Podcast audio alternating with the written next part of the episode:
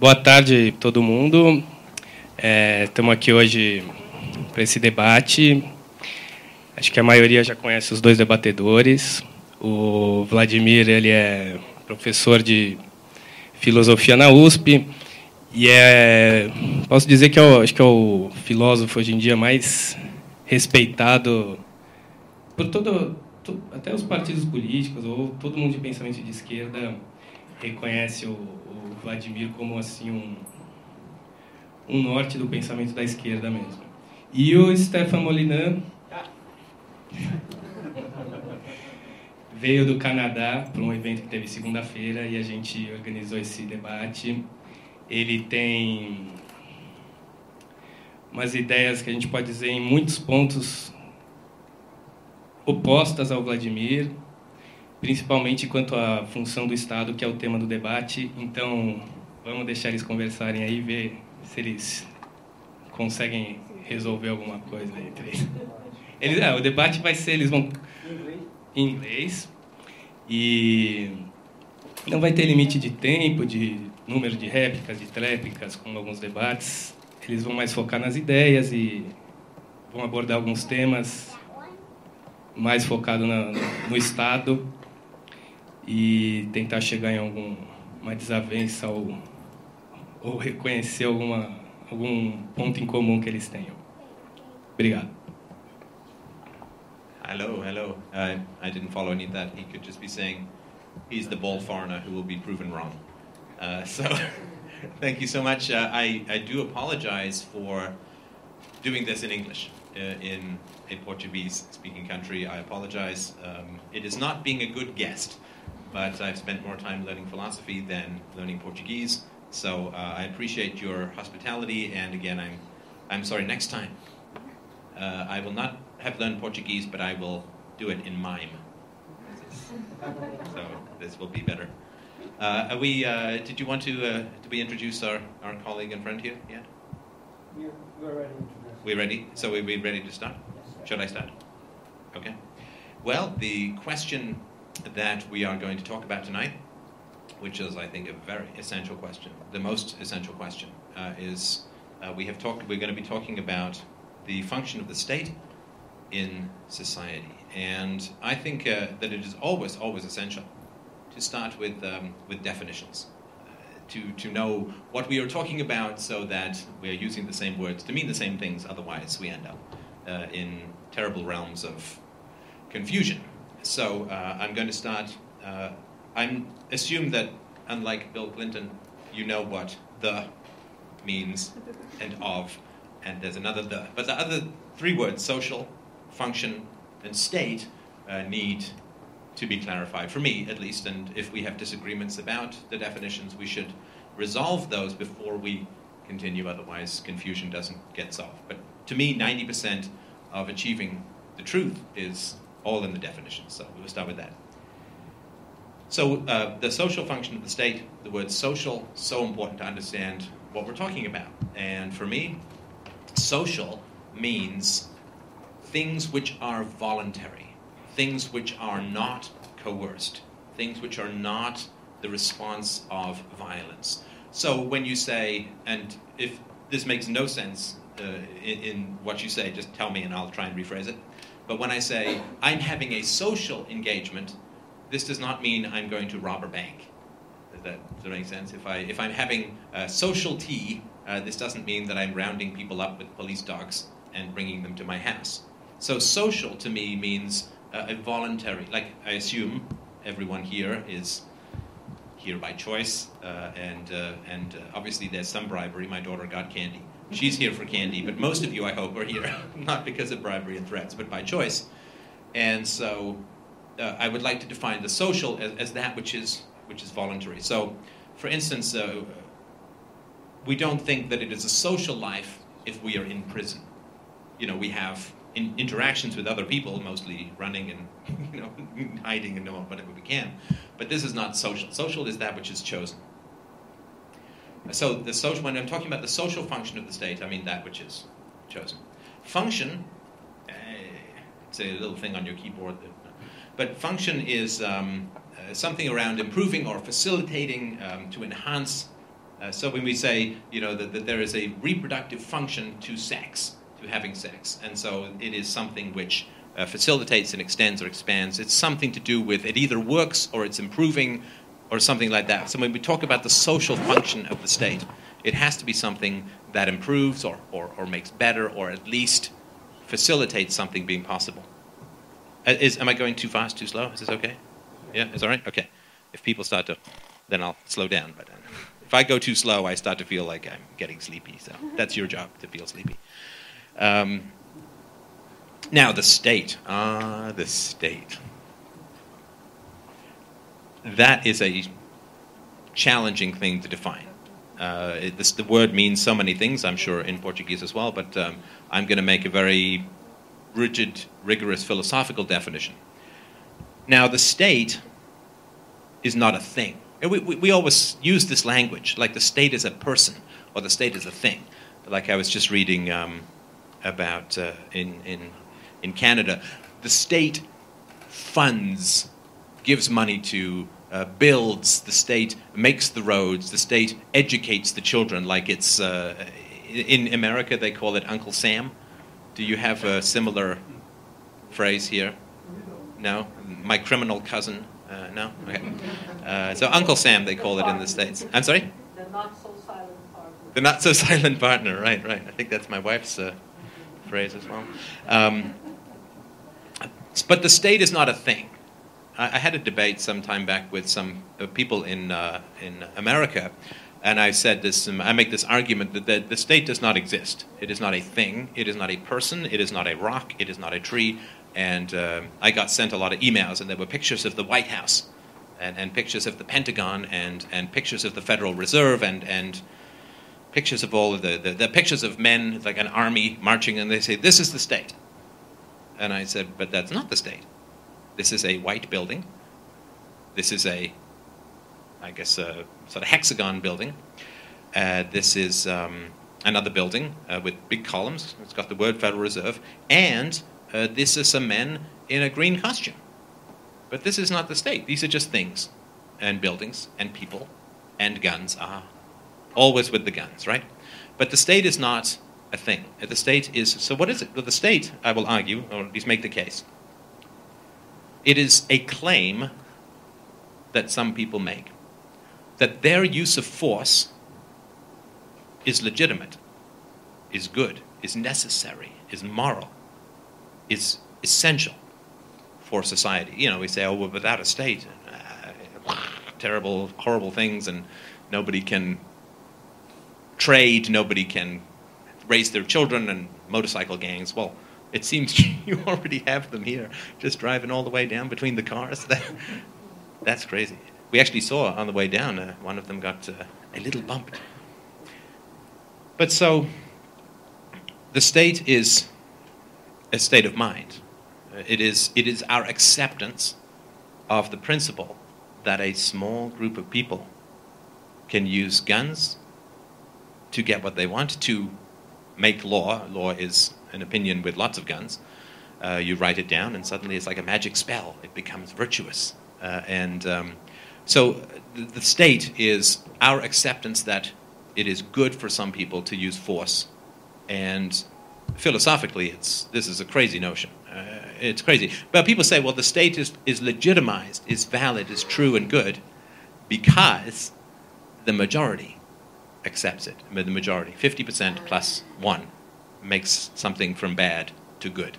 Uh, this is not. We, we accept this nowhere else in society, right? So if, uh, if, if three guys are walking down an alley and two of them decide to take one guy's wallet and they vote, we, it doesn't make it right, even if there's it's a two thirds majority saying, I will get your wallet. This doesn't make any sense at all. So that, that is not something that is valid, but it is what is the state, is what is defined as the state.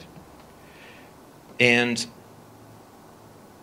I'm going to skip, but maybe we'll come back into this. There are lots of reasons why the majority argument doesn't work, but uh, it, it is this acceptance that we have a minority of people who can use all the force in the world. So when we put all of this together, we've got the social function of the state.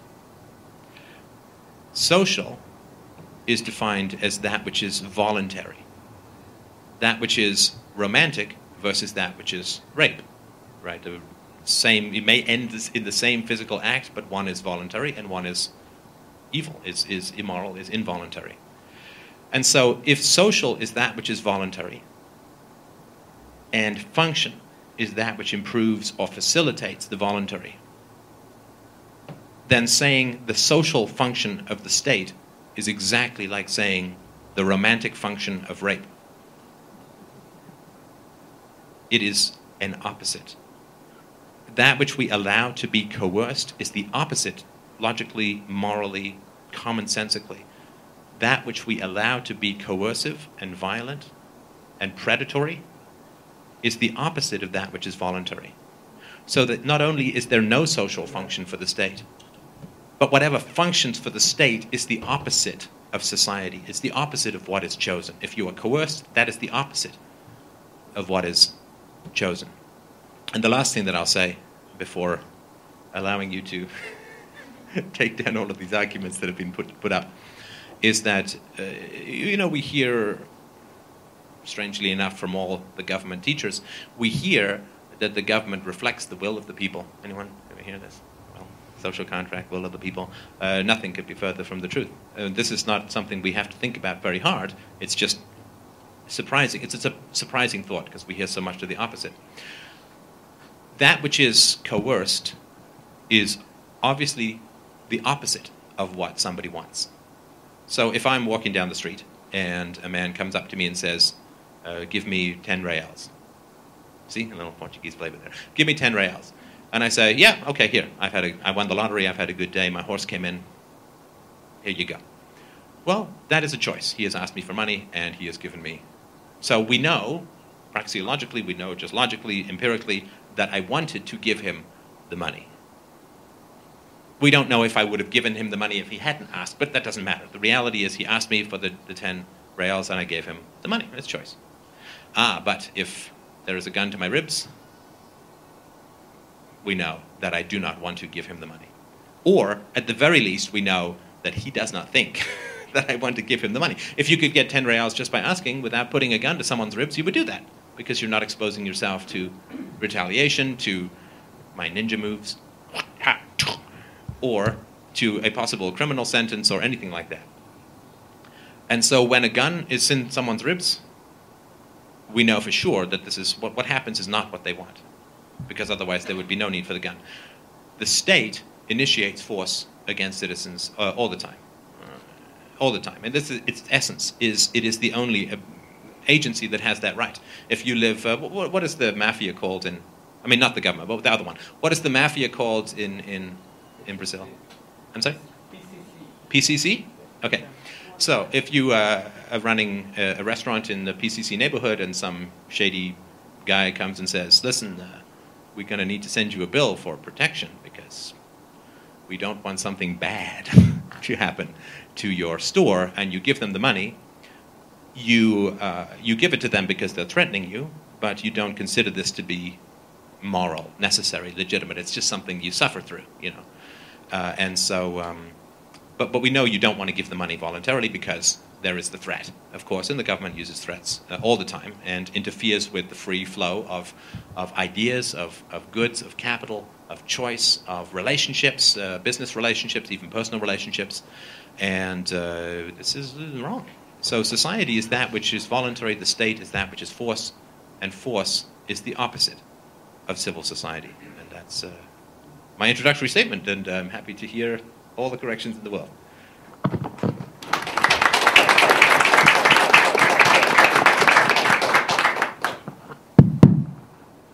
Well, first I would like to apologize. Um, I'm really sick, and uh, my speaking will be, let's say, in slow motion. And I will try to go until the end, but I'm not totally sure. Uh, second, I would like to to thank this invitation. I think this is a very interesting uh, situation and moment. Uh, I don't think that it, I will change your point of views concerning things very complex like states, individuals, and so on. But I'm sure that if you listen me, uh, maybe you can have a more rich and complex idea about what is a leftist stuff concerning state. And uh, I would like to listen uh, a liberal point of view exactly because I believe that uh, I don't need the stereotypes of what is a liberal thought or something like this. Then, well, this is this is the reason that I'm very grateful to be here. Concerning all these discussions, uh, I would like to to put two points, two major points. First, uh, I understand this criticism uh, that you made concerning the relationship between state and coercion. Uh, state as a kind of uh, coercive um, structure.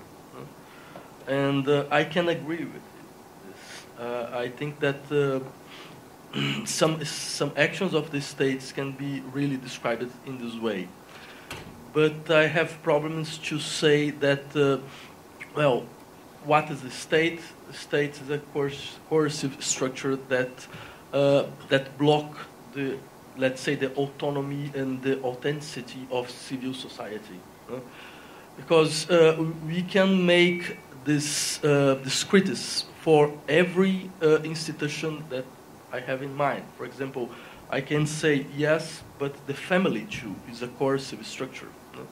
Uh, the, the religions, um, the, even the individuals. Uh, there is something absolutely coercive and disciplinary in the, in the constitution of individuality. Then I don't think that the good point of view is just stress this, this characteristic concerning the state. I would like to say that uh, we have in modern thought uh, uh, a very strong essay to think what is a fair state. Or if it's possible to say, well, a state could be fair. And I believe in it. And I think that I would like to, to talk a little bit about this, this tradition that try to show how the state is a social structure uh, important in, let's say, in the institutionalization of freedom.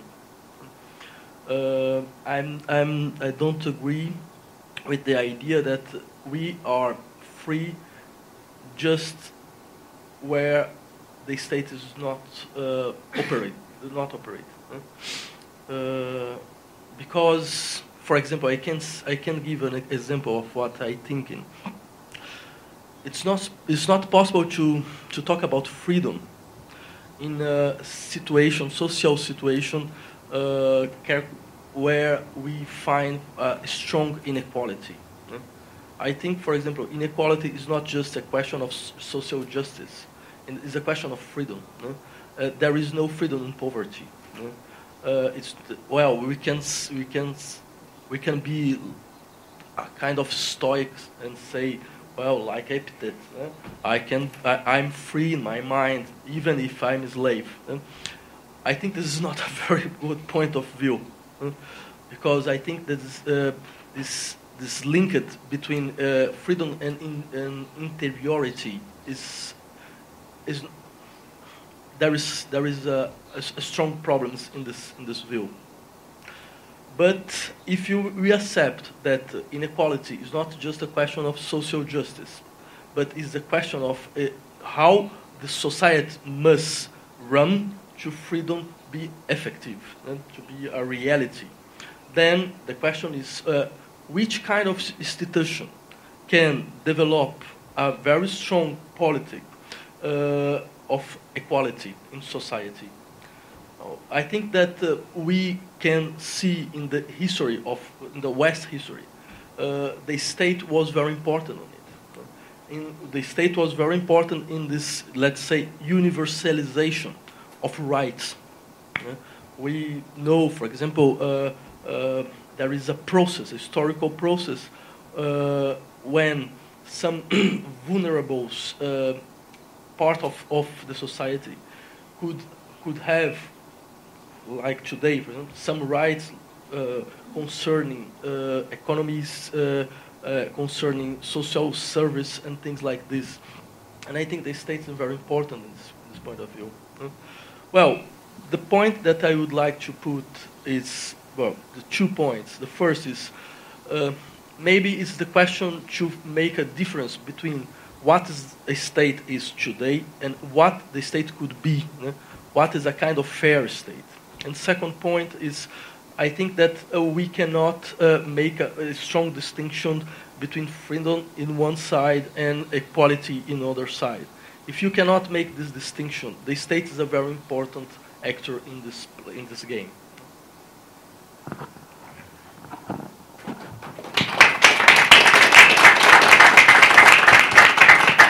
Just, yeah. Well, thank you. Uh, I appreciate that. Um, that is uh, not uh, a shocking statement from somebody on the left, uh, and I really understand it. I will take a couple of swings at it and see if I can make any sense of it. I think that we want to be clear in our distinctions of coercion versus non coercion. Uh, coercion is the presence of weapons, of threats, of consequences, getting your butt dragged off to jail, um, being under house arrest uh, with people who will uh, shoot you. All laws come down to the threat of murder. I mean, people stay in jail because if they try to escape, they are killed. I mean, if some guy comes into my house in Canada, I have the right, I'm sure it is here too, some guy come, k- kicks in my door, uh, you have the right of self defense. In other words, if the only way that you can prevent the aggression is to use force, then you use force. And to me, this is morally legitimate. It's unfortunate. You don't want to have it, but you have that right. Uh, but if they're dressed in a blue costume, you can't do that because they will, they will kill you. Uh, if you don't pay your taxes, then uh, you will get a letter, uh, probably quite a nice letter at the beginning, uh, and then the letters will get shorter and less nice, and then you will have a court date. And if you do not show up to the court date, then men will come to your house, and if you attack, attempt to act in self defense, they will shoot you. I mean, this is the reality uh, that we don't often like to look at in the way that the cows don't like to go too close to the electric fence. They stay away. It's like, hey, I'm just roaming around. I like it here. you know, it's my, my comfortable spot. But the reality is that this is the kind of coercion that I'm talking about. If we start to mix in things like, uh, there were a couple of other examples, uh, individuality is coercion. No, individuality is not pointing guns at people. The family is coercion. No, there is coercion in the family. There are people who hit each other in the family and so on, the parents who spank children in the family. But the family is not defined as the initiation of force and control, and there's it's not a murder-based institution in the way that the state is. Uh, so I think you can say there's manipulation in the family. Now, interestingly enough, and I just want to touch on this very briefly because I had a good, great question that I I didn't answer, I think, as well as I could have in the talk I gave the other day about uh, religion. And uh, religion is interesting because religion is uh, it's a strongly Catholic uh, country here, so of course you have uh, hell. Is this still something that is accepted for most people in? I think the, the Pope is sort of ambivalent about it, and I think in England they've said, ah, too much work, but um, too hot. You know, we like it chilly. Um, but hell, of course, is a threat of eternal damnation and torture for children. So it's really hard to say that the transmission of religion is entirely voluntary, a threat of violence, and hell is the ultimate threat of violence because you don't even get the escape of death because you're already dead. Uh, so it's hard to argue that that is voluntary. Uh, that could be another discussion. I'm happy to talk about religion. well, sometimes. Uh, it can be a little stressful sometimes, but it is an important topic. But in the state, we're simply looking at is there a gun in the room or not? Is there a gun in the room or not? Uh, if you date someone and you ask him or her to marry you and they choose of their own volition, they may regret their choice later, uh, but you know maybe the husband will lose his hair. I mean, there could be any number of things that will happen, uh, but uh, it's still a free choice. You can unchoose it, but that is a choice. There's no gun, right, uh, in the room. So I just really wanted, I'm really just talking about gun, no gun, gun, no gun, uh, that, and gun willing to be used. I think that's, that's an important distinction. I think it's a fascinating and complex point that uh, my friend has brought up here, to the degree to which is poverty freedom. I, I think it's pretty hard to say yes that it is it is freedom. Um, And there's no doubt that there is a massive amount of poverty uh, in the world. There's, I mean, certainly in Canada. There's more of it, I think, uh, here in Brazil. There are countries like Japan and China that have made huge strides in reducing the amount of poverty in society. But I think we can all generally accept. Uh, I, I read these studies recently that said, you know, 97% of poor people, people like under the legal definition of poverty in the U.S., have color TVs, uh, internet, um, microwaves. Uh, 60% of them own their own home. 70% of them have a car.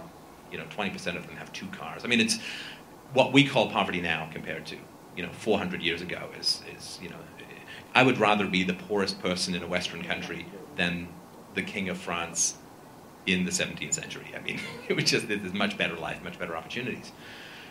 I think that the more we can give people opportunity and the more we can widen their capacity for choice, the better off they're going to be. What I've seen historically, the argument I'll make is that where you see great inequality, you see the state. Um, in the post, I'm sorry that most of my knowledge is about. I, I started reading about Brazil uh, quite a bit before I came down, but everything was so interesting that I just kept following link after link, and wow, this is, I got nothing useful done other than really learned a lot about Brazil that I couldn't use in a debate. This is fascinating stuff. So I'm sorry if I give you some examples from non-Brazilian environments, but I mean, the free market uh, is the huge engine that lifts people out of poverty. 50, 60,000 people a month in India and China are moving into the middle class. I know the middle class is growing quite a bit here. Uh, the free market, the lack of coercion. The free market is simply there's no gun. Doesn't mean you don't have regrets. We've all bought stuff that we didn't like, but uh, it may be too late to return it, but it's still a choice. Choice doesn't mean perfection. Choice just means no, not one of these uh, in the room, and where you have tariffs and taxes and controls and even minimum wages. I mean, this is the introduction of coercion. Uh, in the post-war period in the United States, poverty was declining 1% a year until the welfare state came in. As we all know, since the introduction of the welfare state, uh, poverty has, uh, uh, the, the, the, gap between rich and poor uh, has widened, enormously widened. Does anyone know how much in America personal wealth has declined in the past four years? I just read this yesterday. It is a shocking number. Does anyone know? 40%. 40%. Is this because we have an excess of free markets in the States? No. Government has continued to grow and continue to grow. As governments grow, inequality grows. Think of the Soviet Union. I mean, where they had the, the, the upper, the Politburo and the rich, they had all their dachas on the Black Sea and the Caspian Sea, and you know the Ivan Denisoviches were laboring for less than we could imagine, and laboring for fruit with bugs in it. I mean, it was horrible. So I agree that, that poverty is a huge problem. Uh, the, my, my friend here said was talking about rights, that, that the government is really good at extending rights. No, no, no. Government is really good at restricting rights. And then when we take away the government restriction of rights, when we forbid them to use force in certain areas, suddenly they claim that they've expanded rights. I mean, who enforced slavery? The government enforced slavery. You couldn't have slavery if you had to go and catch your slaves yourself. They just run off. And what are you going to do? No, you have slavery because the government will go and catch them for you and bring them back. It is the government that enforces slavery. Who didn't enforce the rights of contracts for women? The government. The government didn't do that. And uh, you can sort of go on and on. I mean, in Canada, the government says it's perfectly fine to hit your children if they're between two years and 12 years of age. You see, 12 years in one day. it's wrong. one day short of two years, it's wrong. Next day, it's right. I mean, it's crazy, right? I mean, so it is the government that is failing to protect this. This is not something that the government solves. This is a problem the government creates, and the degree to which we restrict and control and minimize the power of the state is the degree to which we get equality in society. And so, I, yeah, I agree that poverty is a big problem. Then the biggest governments should have the least poverty and the greatest equality. But we see over and over again, as government power grows, inequality grows, the middle class gets hollowed out. You get this polarization. The rich use the power of the state to line their own pockets. They use the legal protections of the one of the greatest evils called corporatism, called corporations, Corporations are huge legal shields that the rich hide behind to escape the consequences of their actions. Remember that BP oil spill? How many BP executives lost their homes because they weren't taking care of their rigs? How many bankers went to jail for destroying trillions of dollars of the world's wealth Zero. How many protesters went to jail in the United States for singing Van Morrison in a public park? 2,500. The power of the state enriches the rich, impoverishes the poor. We, um, we were just driving around, and we were talking about this yesterday when we went uh, walking around Sao Paulo. I know that the, uh, the average Brazilian wage is uh, six, seven thousand dollars, maybe a little more uh, U.S. dollars per year. And so naturally, we thought, well, you know, if the labor cost is so low here, we should go and buy a lot of stuff. you know, we should be, you know, rich, evil gringo capitalists come in and, and buy a bunch of stuff, which would bid up wages, which would increase everybody's uh, income over the long run. We went to the mall. Uh, I looked at a nice pair of slingback pumps. No. But we looked at shoes, and they were more expensive than Canada. We, we looked at uh, the, the electronics. It's like, well, not too bad. The tax is what? 100% on an iPad. And so we can't. And is that because the government is doing something to help the poor? No. The government is not helping the poor because the government is not letting us purchase stuff, thus driving up the wages of the poor. The only way to raise the wages of the poor, not pass laws and point guns at people who won't hire them for more, raise the demand for the poor, which means lowering, lowering barriers to trade. Lowering barriers to trade always drives up. This is a sustainable way to increase the wealth of society. Passing laws, pointing guns at you and giving the money to you, I mean, it just completely distorts everything. Completely distorts everything. Um, so, my argument is when you take the gun out of the room, human, human society, human interactions, human relationships, human economics always improve. Not necessarily for everyone all the time, of course not, right? But in general, that is the very, very clear trend. As government powers go down, the, the human condition improves. As government power increases, the human condition uh, decreases. I mean, to do all of this stuff, uh, to do all of the social engineering, the welfare state, and this and that, the government has to do two things which are unbelievably bad for people. Number one, it has to take control of the money supply, right? Because to, to, to give people things, if you don't control the money supply, if, if you have a gold standard, or whatever it is that maintains the value of currency, because I know in South America the value of currency can be quite an exciting thing, as it is now for the rest of the world. If you want to give people things for free, you've got to take control of the money supply because it doesn't work otherwise, right? So if I say, well, I want to give everyone $100, 100 reals, what do I have to do? I got to tax them about 200 reals because I got to pay my people who move all this money around. I got to pay the tax collectors. I got to pay the people who make sure nobody's cheating. I got to make sure nobody's dead and trying to collect. Or I got to, you know, uh, I got to have the bureaucrats who are going to process the checks. And so I have to tax you. And, and how many politicians would say this? Aha! I'm going to pay you 100 reals and tax you 200 reals. Vote for me. I mean, this would not be anybody. So, in order to give people the 100 reals, you have to take control of the money supply so you can print the money. And the people say, hey, look, I have 100 reals. How fantastic. But it only buys 20 or 30 or 40 reals worth of stuff because it's all so much. And then, of course, to when they control the money supply, they have to control the interest rates. Because if you print all this money, the interest rates go up. And all the money that you've borrowed to, to bribe all these people, interest rate goes up, and then the taxes have to go way up. And then everybody realizes what a game. Right? The Europeans are figuring this out. Fiat currencies all last about 30 or 40 years, and the US went fiat in 1971, and it was in the 70s and 80s, and you know, it's about 30, 40 years that it lasts, and the euro is, you know, it's all, when you study history, it's all around it, right? same thing over and over again. Everybody's just surprised who haven't read about the past. So the increased government power and inflation is the worst thing for the poor. Because the rich can do defensive things with their money, but when the poor are poor and the price of bread is going up, this is unbelievably catastrophic. So, this idea that you can appoint some group, the last thing I'll say is if, if we are interested in equality, there is no greater inequality between those who control the money supply, who control the interest rates, who can sell off the unborn productivity of future generations for the sake of bribing people in the here and now. And this is inevitable with the state. This is not the state gone wrong. This is the state. You bribe people to get their votes, and you pay them off by selling off fetuses to Chinese bankers. It is unholy. And this is all over the world. There is no exception to this, particularly in democracies. And it's repetitive from the Roman Empire down to the present. You give people shallow entertainments, reality TV, Telemundo. You give them this stuff, and you give them, you bribe them with printed money and borrowed money. And the power to do that is the greatest inequality. I cannot type whatever I want into my bank account. I've tried. A read-only field. Total bummer. But the government can do that. there's no greater power than the power to control money, the power to control interest rates, and the power to sell off the productivity of the unborn. And there is no equality that can come out of that moral and legal and philosophical inequality within society.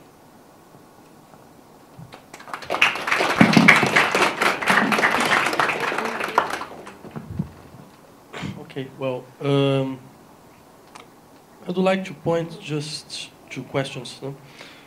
Uh, first, uh, about coercion. Uh, I believe too that we need to begin by definitions. No? And uh, I understand coercion uh, something that you don't made by free choice. No? It means you must accept. It's not a question of choice.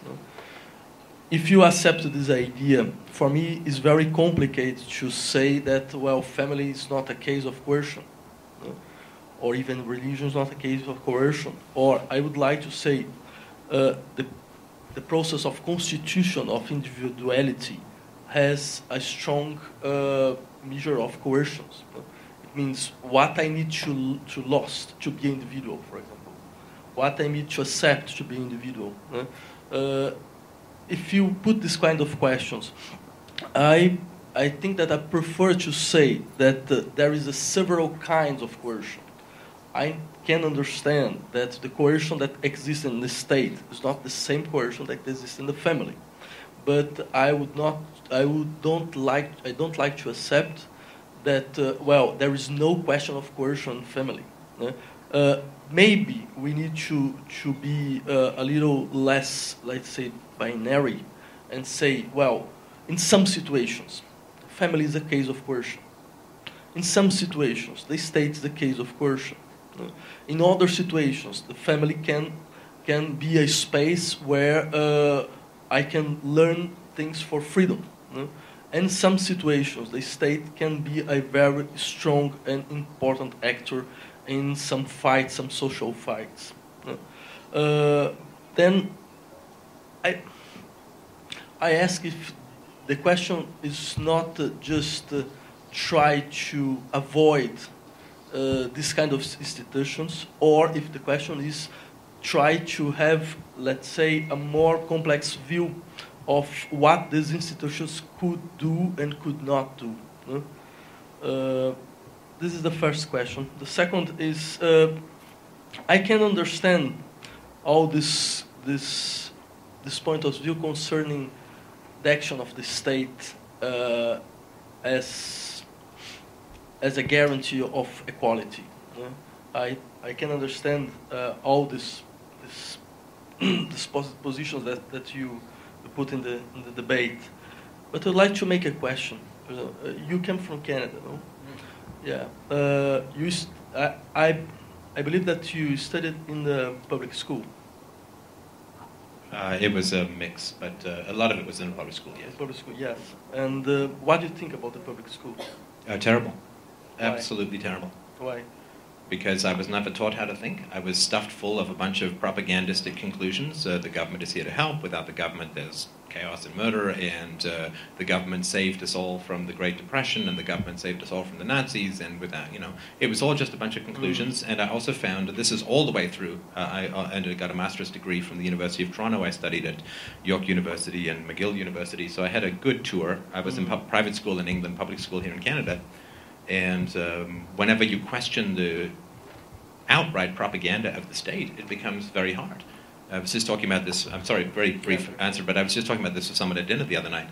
That um, there was in graduate school. This woman was in graduate school. She's like, "Oh, I don't know if I want to continue because if you're in Canada and you say um, uh, the, the, the the Great Depression was caused by the free market and it was uh, the effects were ameliorated by the uh, the New Deal uh, under Franklin Delano Roosevelt, and then capitalism was saved by World War II. If you say that, which is the complete opposite of the truth, uh, empirically and statistically and morally. But if you say that, then you don't have to footnote anything, because it's just like saying the world is round. You don't have to say footnote. Galileo said, you know, here's the math. You just say it because it's accepted. And and the the propaganda that is out there that is, I'm sure it's the same here. It's government schools are the same everywhere. Uh, but if you say something like the um, the Great Depression was caused by the Federal Reserve jacking up the amount of money in circulation by two thirds and then contracting it by a third, uh, and then massive amounts of government intervention, violent intervention in the economy kept things going, and the Second World War did not save capitalism. Capitalism was only saved by the fact that they dismantled all of the, the New Deal programs, almost all of them after the Second World War, and let the free market function. Uh, then you have to provide so many footnotes, and, and, then people will say, well, this is not a reliable footnote. And I have 2,000 historians who are saying one thing, and you have five who are saying another, and so you don't get an A. You, you know, and so in this way, you just have this reproduction of this, this propaganda. I just, I, I can't think of a single thing of, of significant or enduring value that I got out of public school. Um, I don't know if you guys feel any different. I mean, almost everything that I've got that is of real value in my life, I have learned outside of uh, formal education. Formal education for me was just uh, trying to navigate my way through to get the piece of paper and trying to bite my tongue as much as possible to the point where it was, you know, half the size of my head when I was done. But do you think that propaganda exists just in public schools? Well, no, but like propaganda exists from Coca-Cola. We went to the zoo uh, the other day, and uh, here is the snake by Coca-Cola. Like, I don't think the snake was built by Coca-Cola. I don't think it is made of Coca-Cola. Sorry, you were saying? Just, just in Brazil, in private schools, you have to abide by the uh, government. Yeah, they're all the same regulations. But the difference is with, with an advertisement, I know that it's an advertisement. Right? So when I say, uh, you know, if, if uh, uh when I was younger, I worked in a, in a daycare, and we took all the children to a, a Coca-Cola factory to see how the Coca-Cola was made. And they played a commercial. I can't even remember the song, and you can count yourself happy, but I don't. Otherwise, I would do karaoke night for sure. But um, uh, and all the children were singing along. But if you were to say to them, if you were say, if you were to say to the children, I'd ask them afterwards. I said, "Well, is this is this true? Is this like a, a truth? Is this like good? Is this like right?" And they said, "No, it's tasty." You know, and, and I would also say, did the commercials tell the truth about Coke? Like, do they say it's bad for your teeth? Do they say whatever, right? They say, well, no, of course, they're trying to sell us Coke. of course not. I mean, they, they're aware. I mean, everybody knows a commercial is a commercial. But people don't know that public school is a commercial. But that's the problem. That's, the prob- that's why I call it yeah. propaganda rather than advertising. Yeah, but this is very funny because, for example, I always studied in private school. I studied here in the private school that learned me that the French Revolution was a show of murder, just this, just a show of murder. And I always said, look, I think that's not exactly the case. And they said to me, look, it's a private school, this is my school. If you don't believe, you need to go ahead. But there is no other place to go. Mm-hmm then uh, I can understand what are you saying. Uh, uh, we, in, in this process, when you're in a public school, we need to accept some, some perspectives, some versions of the history that maybe is not really true. But uh, uh, uh, in the public system, nobody can say to you, look, if you are not agree, go ahead. You can discuss. But if you are just in the private system, you know, for example, it's the same thing for, for if you were working for a private company, people say, well, this is our values. If you don't believe in it, you need to go ahead. Okay, I mean, I obviously can't speak to your education. I grew up uh, and I went to um, a private boarding school in England. And I can tell you for sure that the private boarding school in England was heavily influenced by the existence of the state, and in particular the aristocracy. Private schools are there for the children. Let me be completely broad brush strokes. Uh, private schools are there for the education of the elite in order to have them run the society that exists. Not to create a new society, not to challenge the tenets of that society, but to step into the leadership roles of the society that exists. And so you can't be an anarchist in a private school. I'm an anarchist, right? So you can't be an anarchist in a, in a private school because they want you to go and, and run society. And, and so they're grooming you for leadership in a society that you're going to benefit from because of the state, because of the power of the state. I mean, that would be my guess. I would also say, as, as you said, that they, they have to follow the curriculum. But it's very difficult to have a school and get parents to pay for a school that teaches the children the immorality that is at the root of the society that they live in. It's like, give me $10,000 a year so that I can make your children very uncomfortable in the society that they live in. Um, somebody suggested a tagline for my show. Uh, I run this philosophy show, Freedomain Radio, So Freedomain Radio, creating uncomfortable dinner silences since 2006. because isn't this what philosophy does? I mean, this is what moral principles they do. And so I think it would be tough to sell uh, a, a, private school in a society saying, well, yeah, we're going to teach you that law is an opinion with a gun. We're going to teach you that taxation is theft. We're going to teach you that national debts are a form of intergenerational enslavement. And go and enjoy your society. I don't know a lot of parents would pay for that, but that's because of the society that that exists. In fact, I think parents would pay not to have that. you know, so so I, am not. I mean, I don't think you can really say private if they're trying to get people to adapt to a statist, irrational, aggressive, violent, hegemonic society. It's then you're just trying to adapt to to this this stuff, and I, it's not to me the same as a truly free education. Does that make any yeah, sense? But, because I, I put this question because I would like to put actually another question. Your point of view, uh, how how how service like uh, education and health need to work if you are totally against the state? Well, um, if if I knew how they could work, I could be a great state. Um, like so, my argument is uh, so. Uh, I'll give you a very short uh, analogy, then a, a, a, bad answer. Look forward to it. Uh, the, the, short answer is it doesn't matter. Uh, it, we, we, you know, in, in, America, in the South, the, the slaves pick the cotton, right? The slaves pick the food. And if I say we should not have slavery, people say, well, who will pick the cotton? Well, who will pick the food? I don't care. All I care is that slavery is immoral. I don't care who picks the slaves. I don't care who built the roads. I don't care how health care is provided. I just want people to stop using guns to run society because it just runs it into the ground. It, it, you know, violence is like a drug. Uh, it's not like a drug, it is a drug. Uh, people become, I don't know, there's fantastic studies out recently.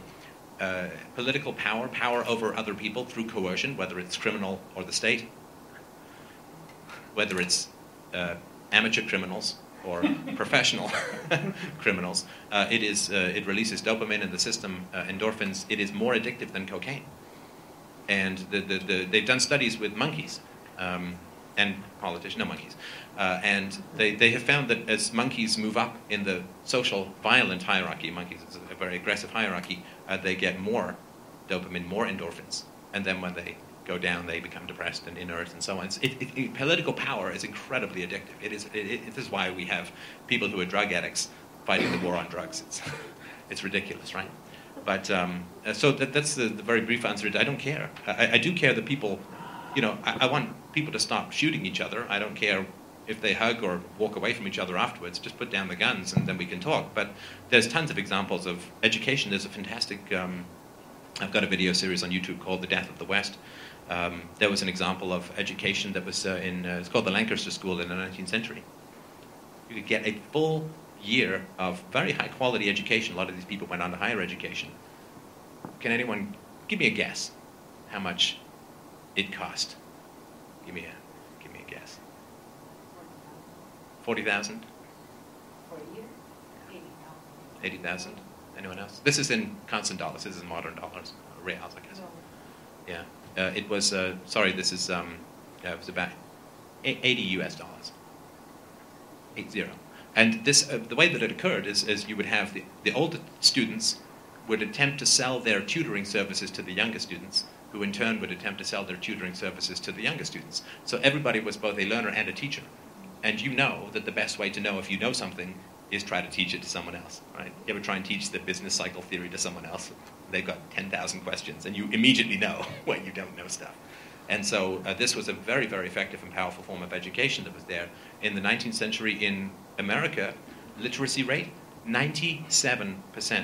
97%. This is a time when people consumed um, Herman Melville, uh, Moby Dick. They, they consumed uh, Thomas Paine, The Rights of Man. They can, I mean, the, the, the Democracy in America by de Tocqueville was a bestseller. This was a highly literate, highly educated population. Do you know there is no government school that has come even close to that? Uh, literacy rates in the United States right now.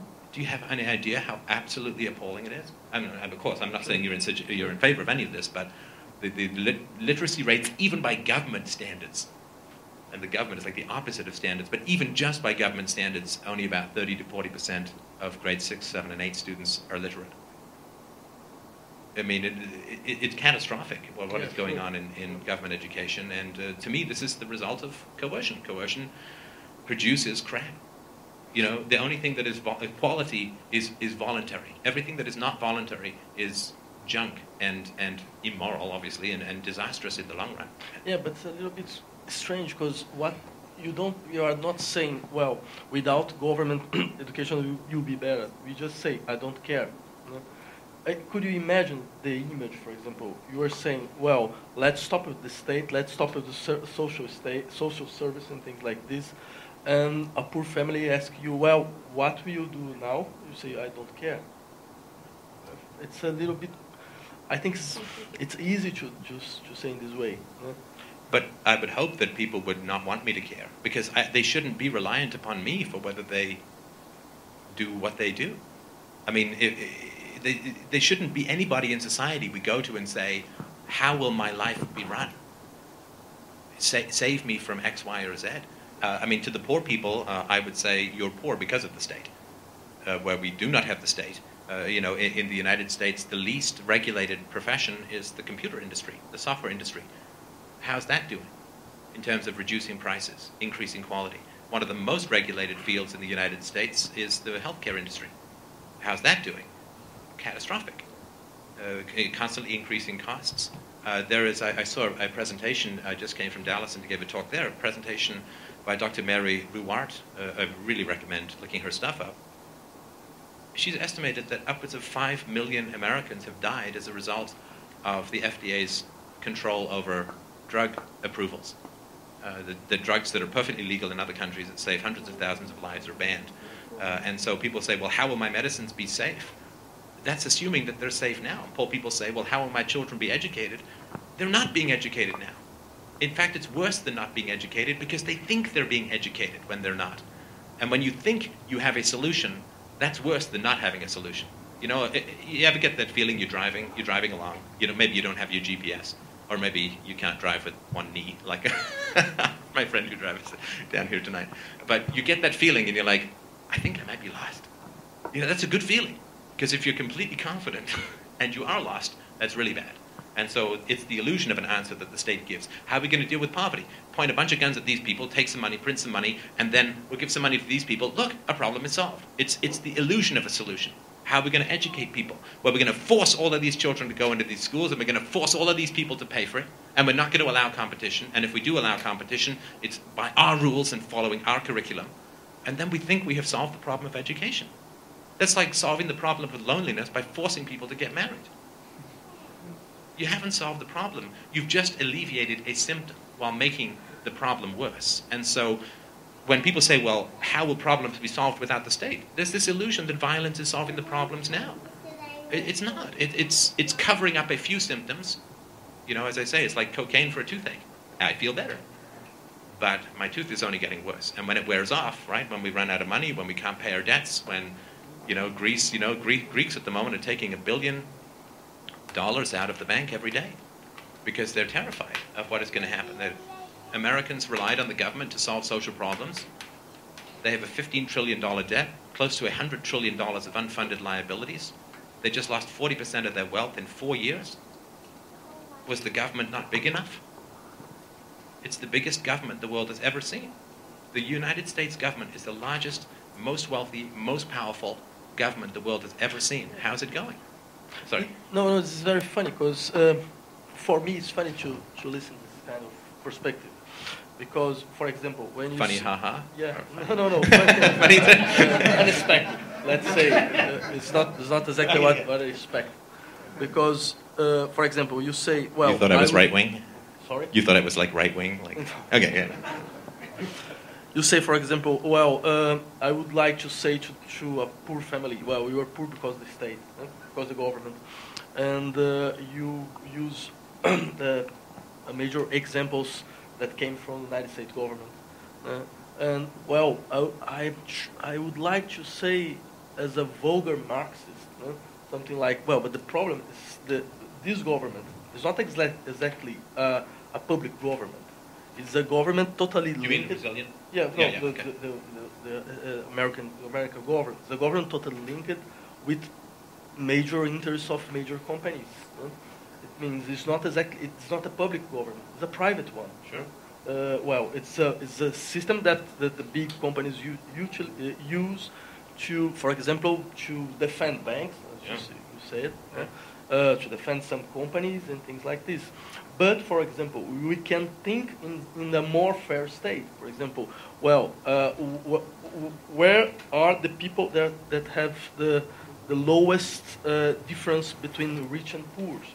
There, there is a, in, countries that that have strong states, like Sweden, like Denmark, like Finland, like Norway, and like I, Iceland. No, because it's broken now. Uh, but I think that you, you know uh, we can we can say well how, why we have these examples Mm. because we have a kind of state that is not just uh, um, uh, uh, a, a, a, a skill, uh, Mm. uh, a skill of some major companies. uh.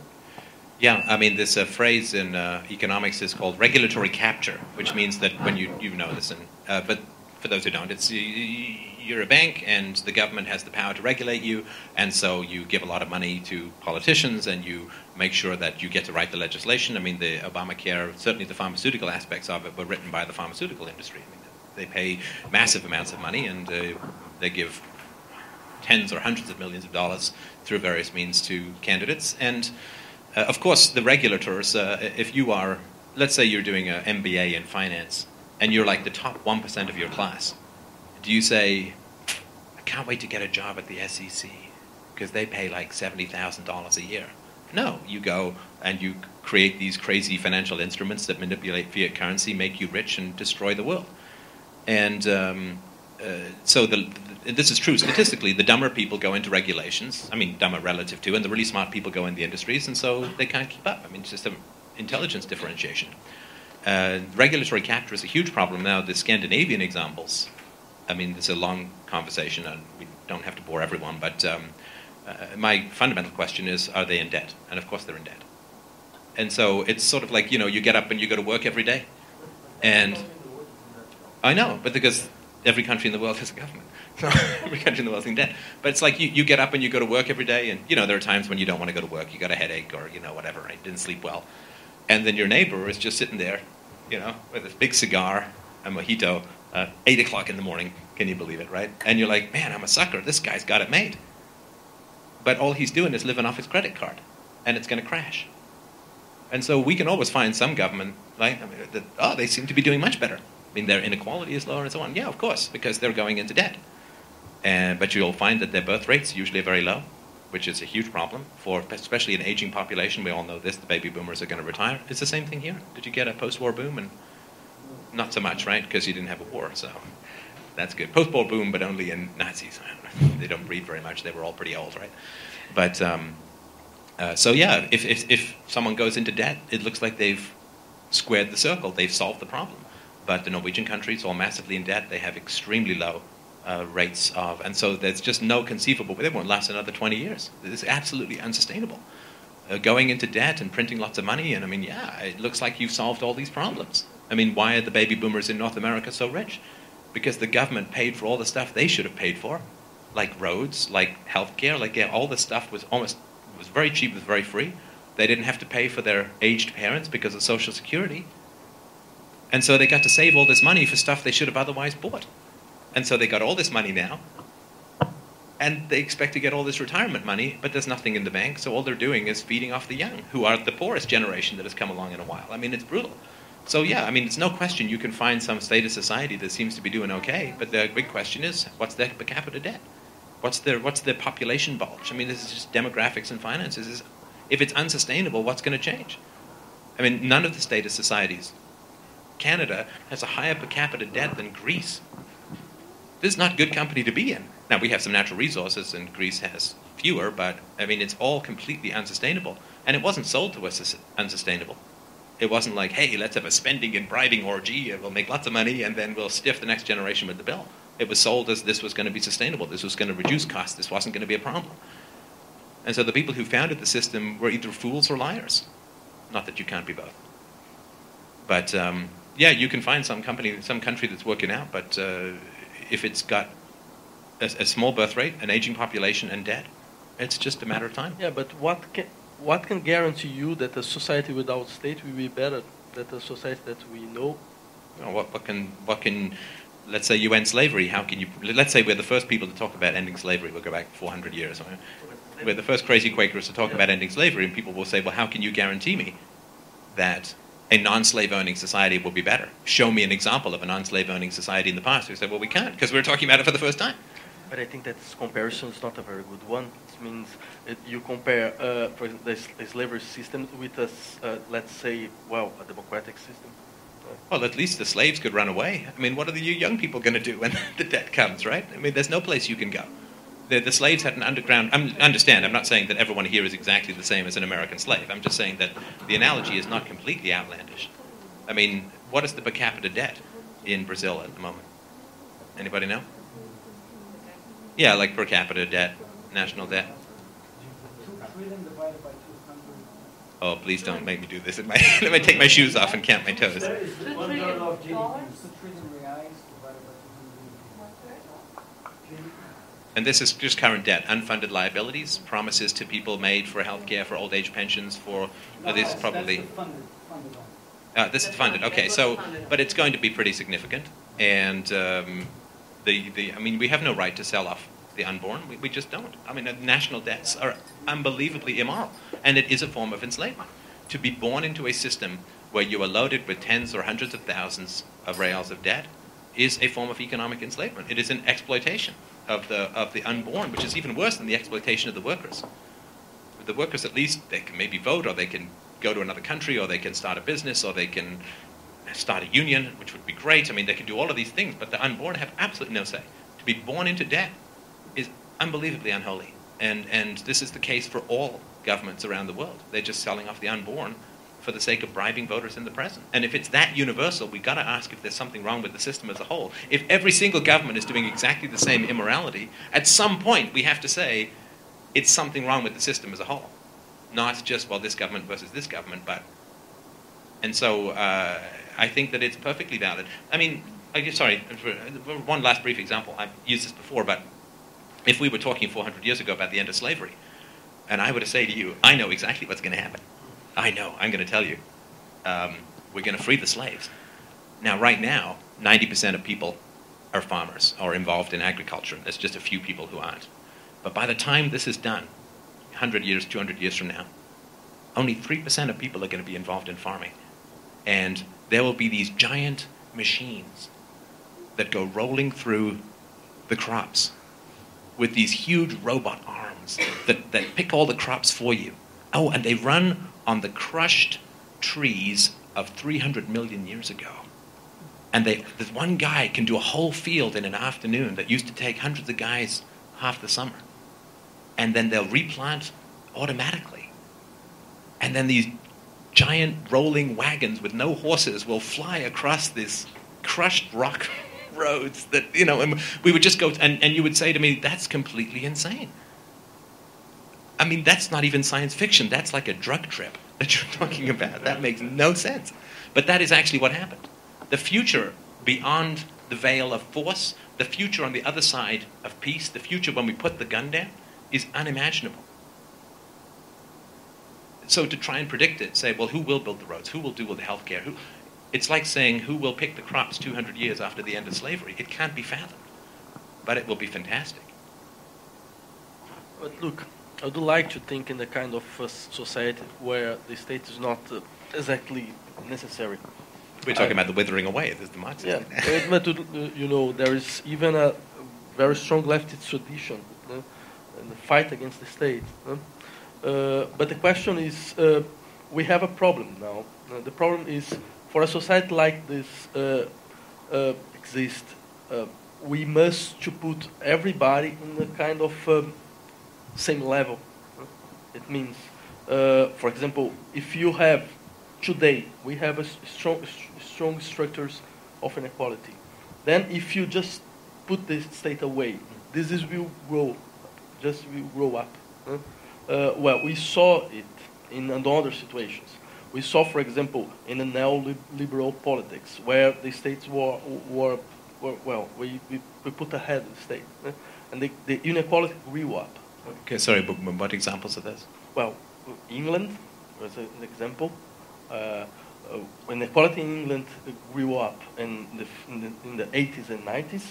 Uh, for example, I have, uh, I remember, I, I remember the, the numbers. Um, in 1970, uh, the 1% more rich in England had something like 0.5, no, sorry, 2.3 uh, of the income of the country.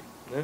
Today they have 5.3, 5.3, and in, in 230 they must have something like 40 percent.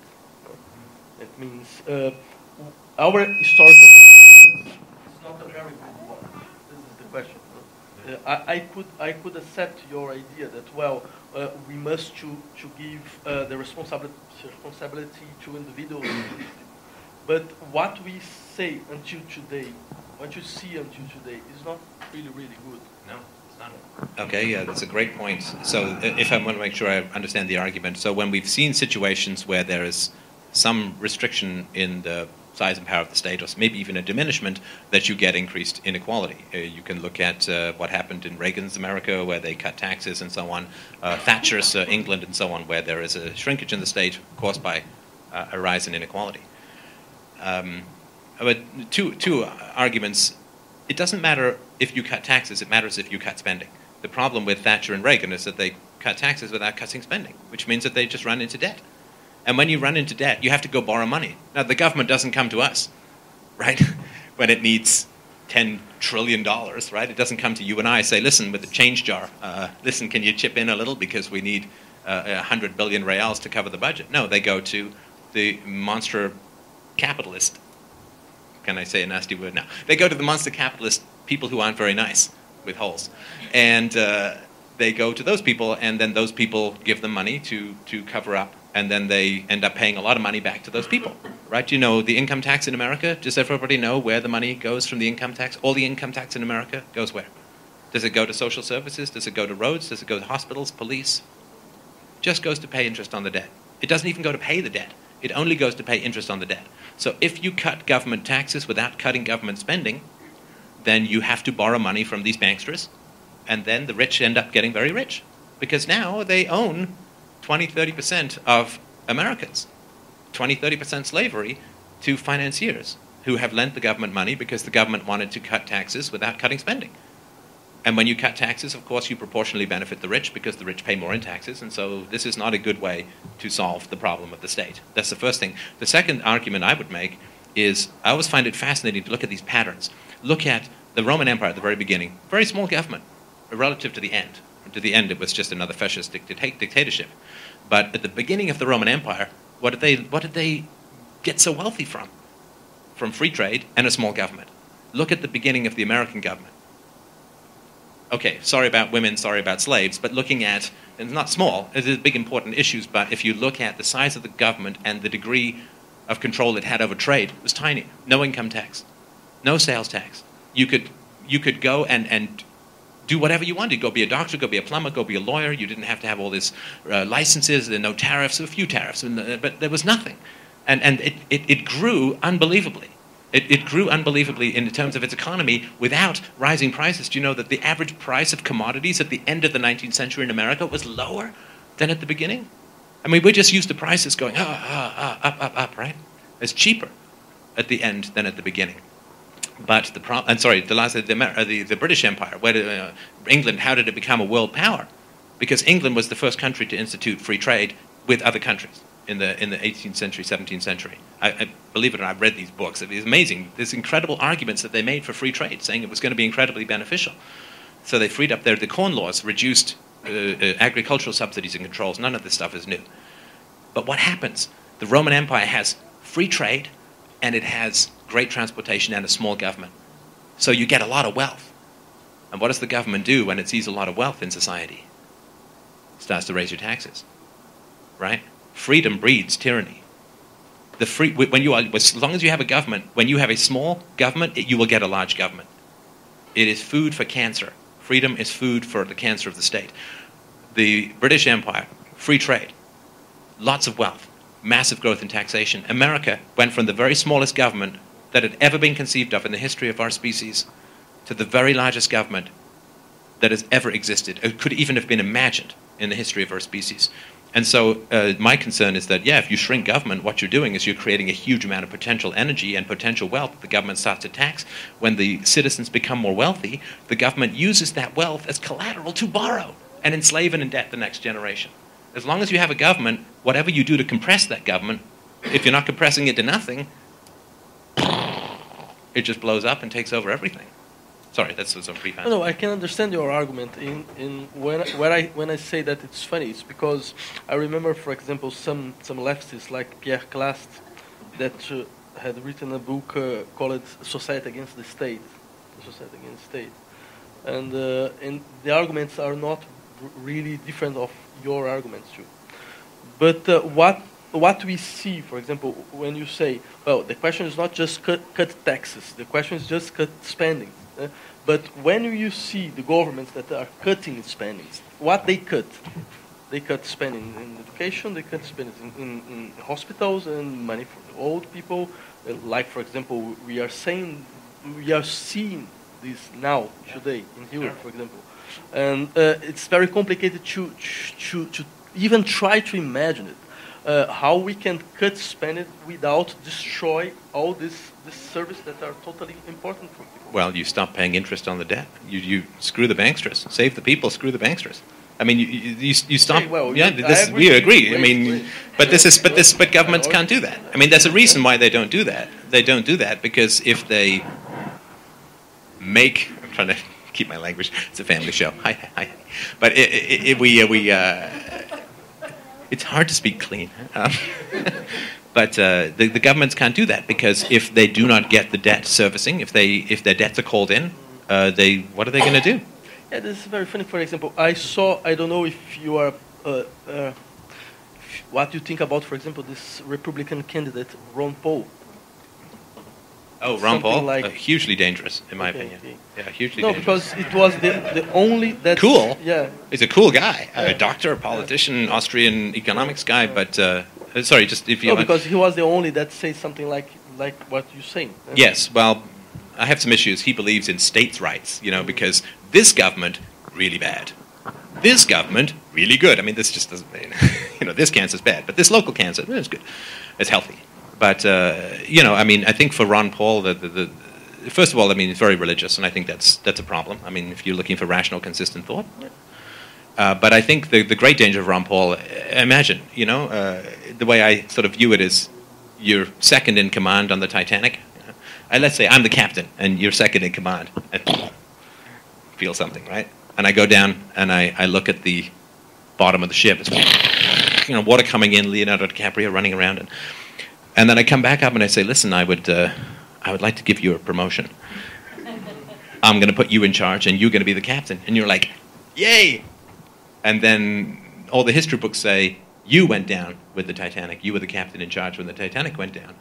Uh, if you are into freedom, you stay away from this Hindenburg at the moment because if Ron Paul got elected, I mean, the system can't sustain itself no matter what anybody does now. I mean, we're just trying to find ways to get to the next thing after this thing stops.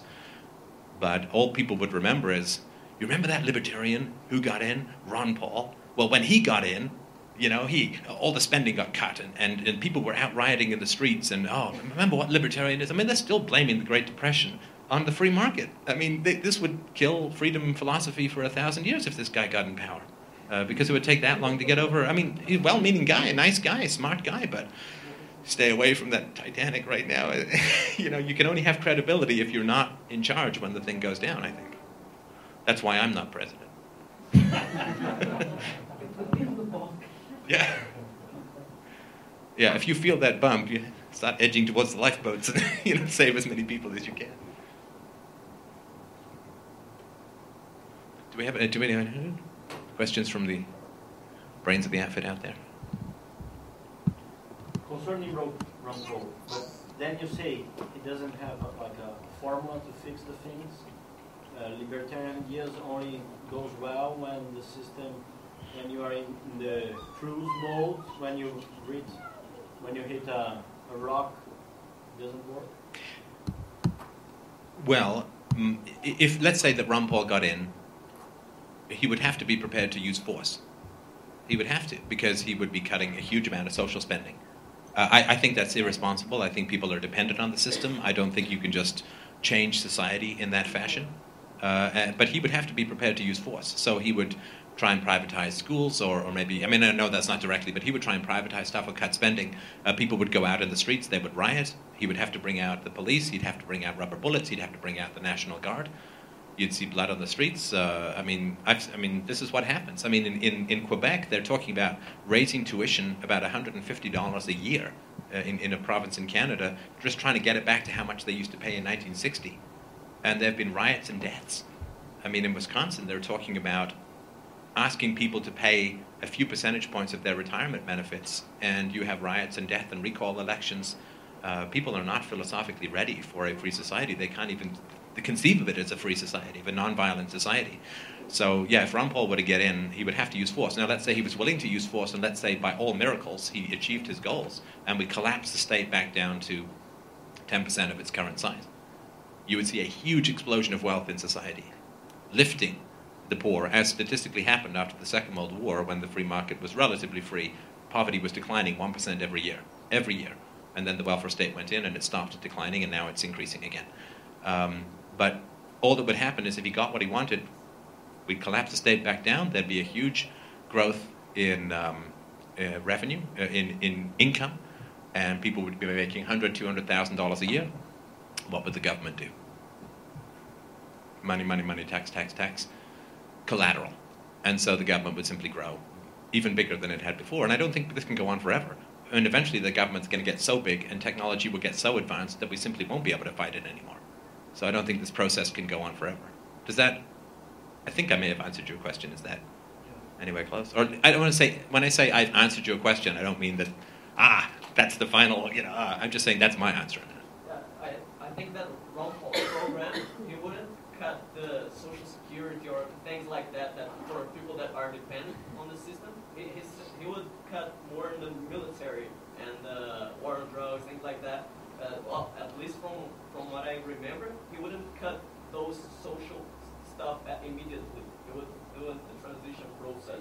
Uh, so Yes, no, I understand. Yeah, I'm not saying that he'd like old people on the streets, but I mean, it's really tough to cut spending in a social welfare system because Yeah. let's say he fires a whole bunch of people from the military, well, they just go on unemployment insurance. He hasn't actually saved any money. Yeah, but when you uh, unregulate the economy, then you have more jobs and you, know you put out the regulations. So I think there there is there could be a transition. I agree with you that if we maybe shrink the size of the state, then they would use that wealthy and maybe to buy a new technology. People would get in, into the government and you know control. Yeah, I mean, more, yeah. where he would have the most luck, and I think where he would have the best chance would be to uh, get rid of regulations. yeah. right, to get rid of barriers to entry. You know, if we, we want to help the poor, we want to make sure the poor can very easily become uh, skilled people, right? So if, if it takes you seven years of staring at some other guy fixing toilets to become a plumber, that's a huge barrier for the poor. We want to make sure, hey, you want to be a plumber? Go be a plumber. I don't care, you know. I mean, if you blow up people's toilets, they'll be upset with you and you won't be a very good plumber anymore. But, you know, go, go be a plumber, just reduce the barriers to entry. I mean, there's places in the States, you, you have to have a license to be a flower arranger. Because, you know, you put that rose next to the tulip. Right? So I think in that instance, yeah, if he's, if he's about breaking down regulations, but the problem, of course, is that whenever you try to break down restrictions and regulations, everyone who's benefiting from it goes insane. Right? I mean, the sugar tariffs, I mean, just tiny examples. Sugar tariffs make people millions of dollars every year by re- restricting imports of sugar. And so people, it raises the price of sugar in the US to the point where they end up putting this god awful stuff, fructose, glucose, everywhere because it's not regulated. And so people get fat. And you know, it's all these terrible things that happen. But the reason that these things go on decade after decade after decade is that, as you know, if you try to cut sugar subsidies, then every consumer has like 20 bucks worth of incentive because that's how much costs each consumer a year 20 or 30 bucks they have almost no incentive Yeah. to support you but the sugar pr- consumer so the sugar producers who are making millions of dollars will go hire lawyers and make ads and, and run negative ads and so politicians just don't touch it right so uh, i'm sorry.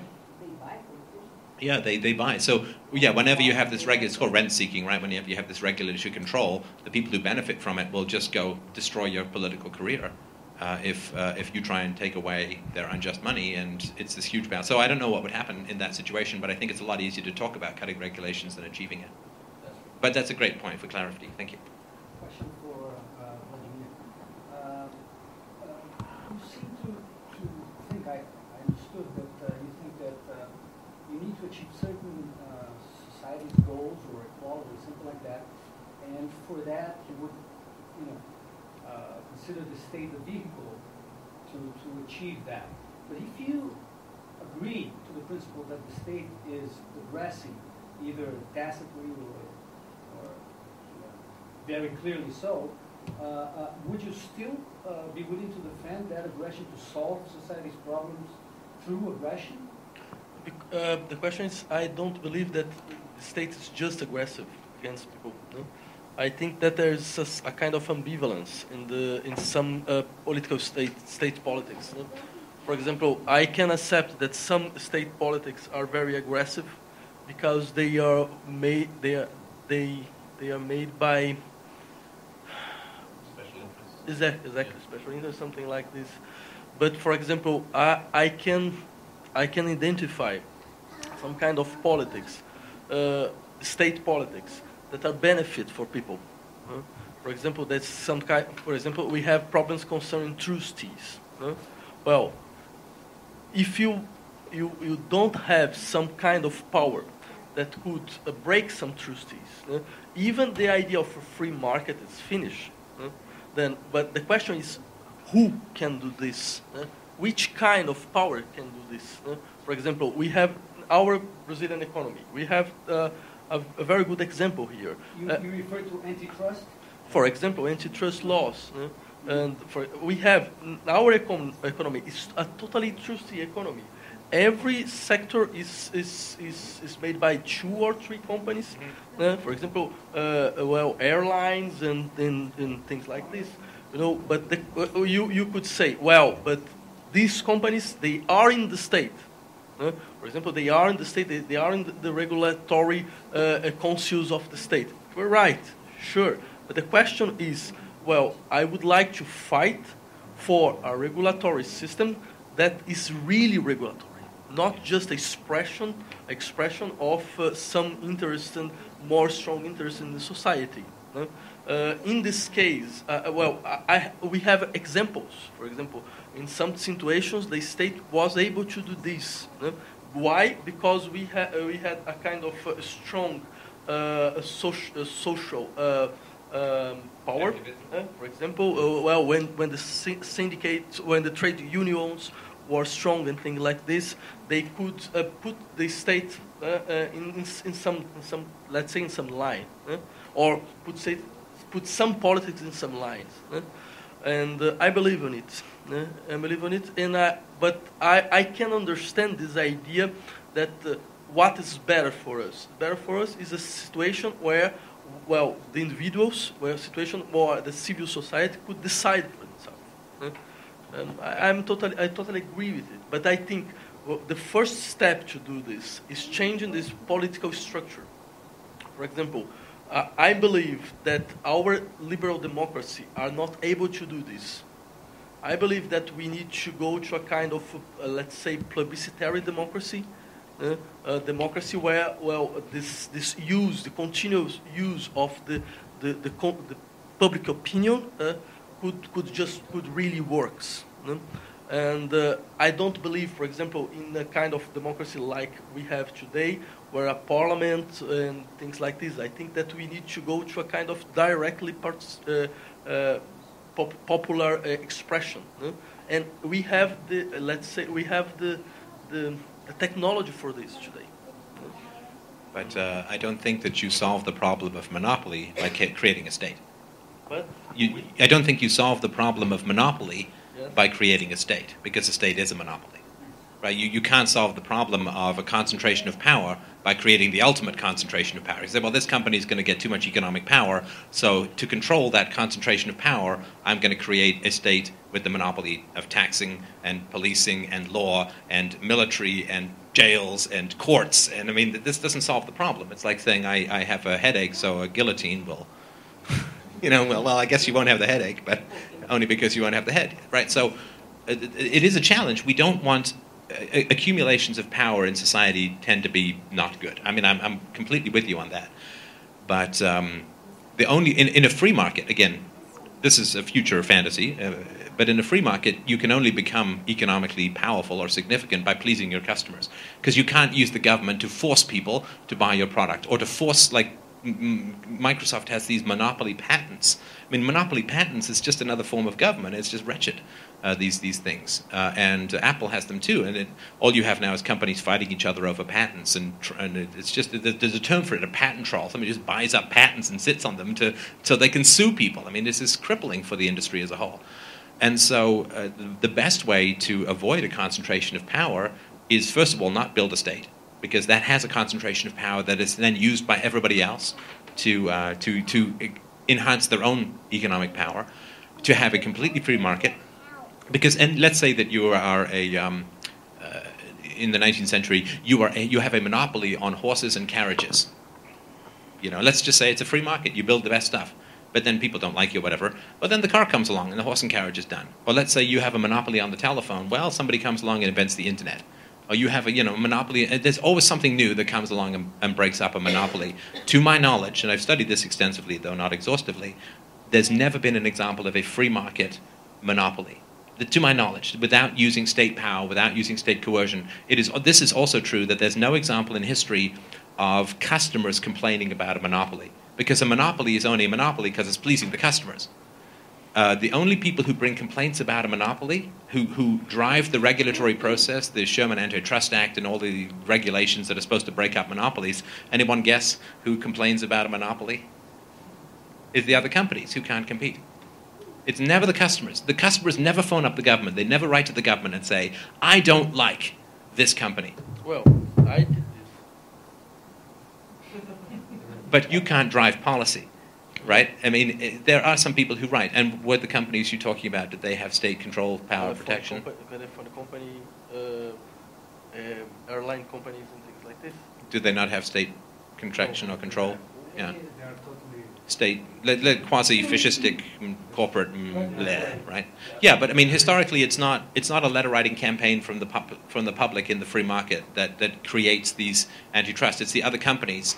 Uh, you know, Adam Smith said he's right. You know, businessmen never get together for more than five minutes without hatching a conspiracy against the public, and that's very true. But it's very hard to get that conspiracy into effect unless you can control the government, which is what companies first want to do. I mean, if you create the government to protect you from the rich, the rich aren't stupid what's the first thing they do? Ah, let's get control of the government. And that way we can uh, completely eliminate alternate solutions. Uh, so, I mean, it's tempting. I mean, I, I get it. I, I mean, it's really tempting to say, you know, that old saying, when all you have is a hammer, everything looks like a nail. We've got a problem in society. We've got this big government, so let's have the government solve it. We've got a problem with, you know, I mean, nobody ever talks about how, you know, they get, I think it was Rockefeller who, who had Standard Oil, right? Nobody ever talks about how Rockefeller saved the whales. Anybody know that? It's interesting. You never hear about this. It's counted, but before he, he made the price of kerosene come down like 90%. He was an incredibly efficient capitalist in a good way. And before, did anyone know what they used before kerosene? Whale oil. I mean, the whales were almost done. Capitalism saves the whales. I mean, it's, it's a funny thing. You don't hear about this. And then, of course, government takes over giving licenses to hunt whales, and the whales are almost gone. And in Brazil, the antitrust uh, proceedings, uh, the government uh, runs the suppliers, the, the, the, the company clients, and the competitors. So that's, that's how it works. Yeah, and the competitors always It want the government to break up. competition. Yeah, yeah, because they can't compete, and so they, they want to break up the monopoly.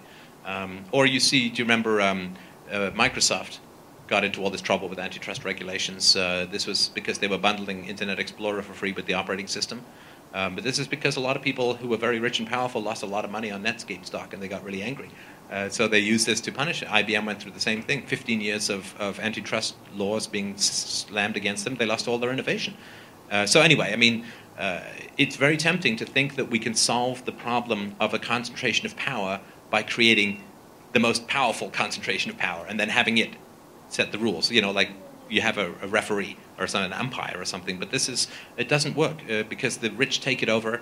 Uh, it's all politically motivated, and uh, you know why do they cut spending for the the poor guy uh, on welfare because he's not giving them a million dollars for their campaign. The, Yeah, the poor in a status welfare system, the poor do very badly because there's, their power is all diversified and diffused, but the power of the rich and, and the corporations is very concentrated in that system. But maybe we have another problem too. Maybe free markets is an impossible idea. Because, look, for example, I never saw a free market. Well, there's no such thing as an impossible idea. Um, you've never seen a free market? Well, we No. have. I think we have one here tonight. A free market simply means no coercion, and nobody's here by coercion, as far as I understand it. I don't see any chains from the, the videographers. yeah, but, but thank look, you. but this is not a market. I'm, I, I This is a market. I'm, I'm not time is money. No, I'm not saying I'm here to sell. I mean, but no, time is money, right? I mean, you guys could have been doing anything But- else with your night. Maybe you're thinking that would have been a better idea. Okay. I don't know, but but this is a, this is a voluntary association. Now we're not actually exchanging money here. We're a- it's a exchanging very time and ideas. It's a, it's a very, it's a very bizarre way to use the idea. You know, it means uh, every non-coercive situation is a free market. I, I, I Well, don't no, what I'm saying is For there's no example, a fundamental- marriage. there's no- marriage is not a free market. But there's no fundamental distinction between this. If we were exchanging money or ideas or time, it is still an exchange of something. It's very strange for me. I know, I know, but what I'm saying is that. So let's say that I sold everyone a book here. How is that fundamental? Still no coercion. There's, still, there's no fundamental difference between exchange of ideas and, and, and money and bodily fluids, whatever. Right? I mean, that, it, it's still just there's still no gun in the room. There's still no force in the room. Nobody's passing laws. Nobody's sending people to jail. Nobody's threatening. Uh, so uh, I would say that this is a free market of ideas. Uh, the fact that we don't exchange Yeah, money but- doesn't matter. But not every situation uh, without coercion is a, is a potential free market situation. For example, let's say, well, I married with my wife and in a no, absolutely non-coercive situation, but this is not this is not a, a potential free market.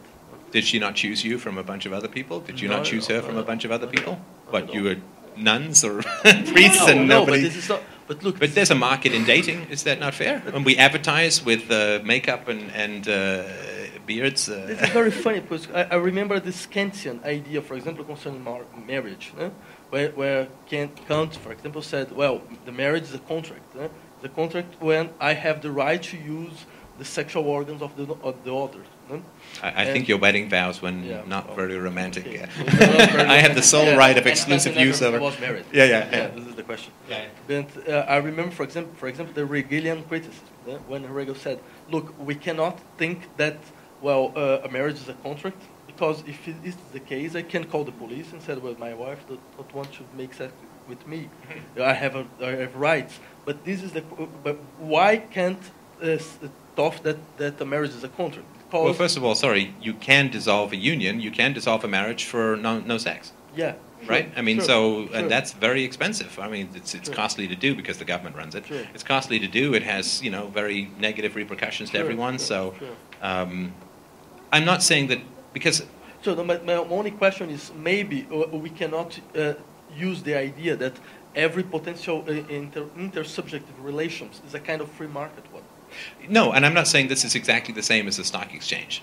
I mean, I, I agree with you. I'm, I'm, I was using an analogy. You say I've never seen a free market, and I was defining. Uh, we, we started originally with society, with social, and I was saying that that which is not coerced is social. Um, so here we have a voluntary association. Yes. Right now, it doesn't happen to be a voluntary association with money, although money is involved. I mean, if I had, you know, I mean, some people subsidized me coming down here and, and all that, and I'm giving up other opportunities, as are you, to go and work as a fry cook at McDonald's and make however much they make or whatever, right? So there is money that's involved. Even if we just look at the deferment of income we have by being here and talking with each other, there is an economic aspect to almost everything, which doesn't mean that everything is just cold and calculated and money based. But what I'm talking about is that this is a voluntary association, and that is where it has value. If people were forced to be here, it would be no fun to talk to them, right? If you were with a ball and chain, well, then I would obviously have a very compelling example of what I'm, what I'm talking about. But it has value because it's voluntary, and I think that this is an example of a society that is voluntary, that is, I think, quality is, is Yeah, good. but my question is, I never saw this this voluntary association in market situations. It's a for me, it's a kind of abstraction. Really abstraction. A- a Sorry, do you mean you've never seen it in its, Sorry. I would say, pure, when you say something in its pure form, it sounds like it's unattainable, so I, I don't exactly know how to say it. But what you mean is you've never seen people exchange value economically in a free situation. Never. Yeah, never, I would agree with you. I would agree with you. And In the same way that when the, the world, when agriculture was run by slavery, you would never have eaten a piece of fruit that wasn't affected by slavery, for sure. But that doesn't mean we can't have that. It just means it's not here now. I agree with you. There, I mean, I can't think because you know, I mean, it's crazy. I just read the statistic between, a, depending on how you measure it, between one third and half of the world's economy is outside the state. Is a black market? Is a gray market? Is money under the table, uh, and so on? Right? I mean, this is crazy. How horrible to to live without any recourse to the rule of law. I mean, this is wretched for for workers, for everyone. It still functions, but that's not a free market because it has to be on the run from the government all the time. So you can't have open contracts. You can't have uh, any of that. Uh, you can't have enforcement. this is very funny because it's, it's something like, for example, I have commu- uh, uh, com- some communist friends, and, and they said something to me. I think comrades yeah, is, uh, yeah, comrades. is the word that you have to use there. and my, my communist comrades, they said, look, the communism never, we never had the experience of a real communist state, né? but, but we can reach it. né? And this is funny because, for example, you said something like, we never had the experience of a free market situation, but we can reach this. Well, okay, but no, I understand that, but there's a bit of a difference. There's a lot of a difference. So first of all, um, they got close in terms of the government control over the means of production, and the government was supposed to reflect the will of the workers. They got real close, and as they got closer, things got way worse, right? In the, in the socialist economies for reasons that are dull and technical, but mostly to do with von Mises' uh, explanation of the uh, the the price problem, right? There, you, without prices, you can't efficiently allocate resources. The calculation problem. Thank you. Uh, so uh, as we got closer to communism, things got worse and worse and worse. Uh, uh, whereas as we got closer to a free market, things got better and better and better. I mean, in terms of, I mean, you look at history, right? I mean, you look at the GDP or, or per capita income of history. It's a, now the the Industrial Revolution was not a free market. I mean, you had uh, the, the, the, most efficient murderers were the aristocracy, and they owned the land uh, because they were the best killers, the best hired thugs of the state. And so you had this concentration of capital in the hands of, frankly, the most evil people in society because land was capital back in the day. They threw all the people off the land to concentrate the enclosure movement this is not a free market situation. Uh, in, um, uh, in the uh, Industrial Revolution itself, you had a skewing of government policy towards the rich and the wealthy and the capitalists because they paid more in taxes than the individual workers. You also had the Speenhamland system of uh, welfare state in the south of England that was just terrible and devastated the workers to the point where their incomes actually declined, while the workers in the north, where there was not a welfare state, their incomes tended to go up and up. And everyone looks at the south and says, well, that was the free market. But the south of England was a welfare state. North of England was not, and their wages doubled. Well, the South was just terrible. Uh, and uh, this is why I mean, the North is uh, well, still different even now than it was in the past. But as we get the free market, and you can see this both in time and also slicing through society, right? So in time, you can see, well, was there more of a free market? Was there an income growth? I mean, look at what's happening in, in pre free market relative uh, uh, uh, China, right? Up until the 90s, uh, they were communist, uh, catastrophic uh, just devastating. Their uh, GDP, and uh, they've got these ghost cities, they've got this crazy fascistic central planning that's still running a bunch of the economy. But look at India, look at China, uh, these countries, as they began to respect private property and embrace the free market, as less and less violence was used in economic interactions, you know, they're sailing. This is a very funny. My communist comrades, you said to you three things. the first thing, well, uh, the communist idea was lost when Lenin stopped with the idea of Soviets. Then everything that came uh, after, we, we, they said it's not communism. The second, the second question is when you said, well, when the, we, we reach, we are near from free market, the things go better. How, what, what, what I can, what I can think, well, for example, Reagan, Thatcher, and so on. Uh, what, but Yes, but they, they did not cut regulations, they did not cut spending. Yeah. They only cut taxes, which but benefits the rich. we give- talked give- about that. Give me an example. What, what are, Well, um, feudalism to industrialization.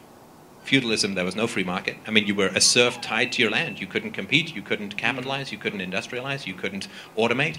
Uh, catastrophic. Uh, and then you start to see the respect for private property begin to emerge Mm. and some equality and so on. Um, but the thing is, yeah, Lenin, yeah, he got rid of the Soviets. And then he had to introduce the new economic plan because they were all starving to death.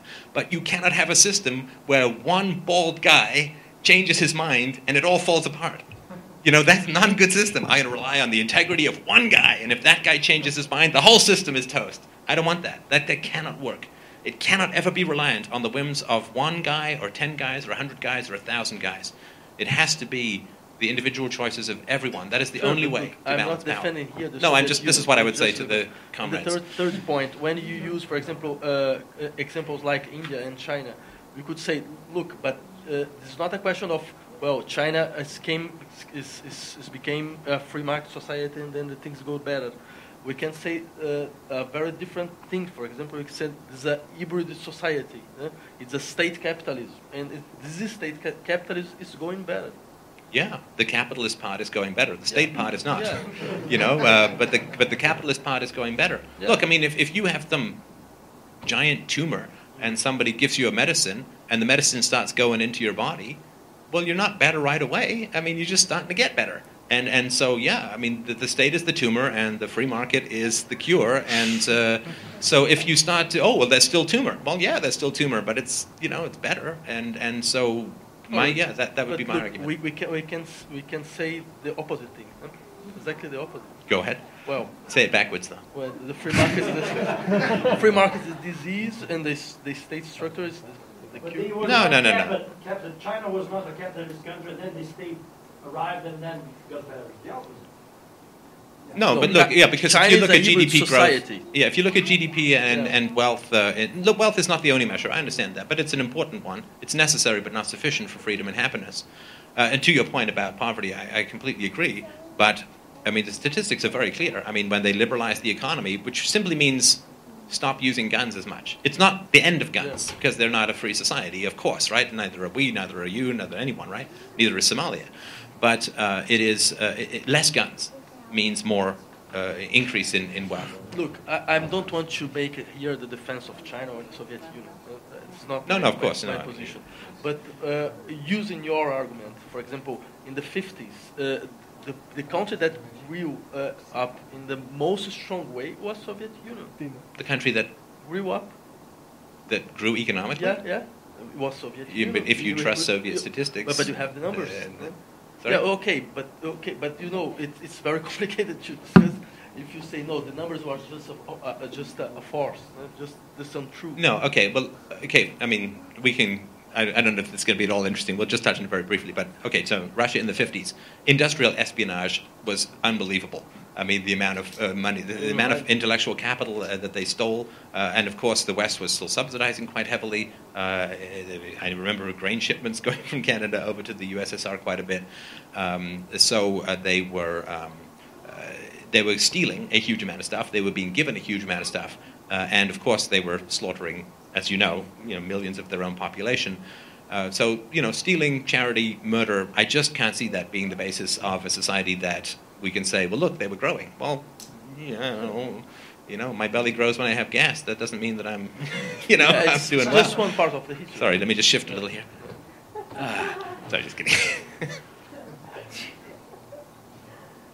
but even if they were growing, even if they were growing, the growth is not the ethics. I'm not a consequentialist. I'm not like, well, if we get the growth, then it's good, right? Um, when you free slaves, the economy goes down because everything's got to reallocate, right? And and the, the farmers aren't happy because now they got to pay for what they got for room and board before.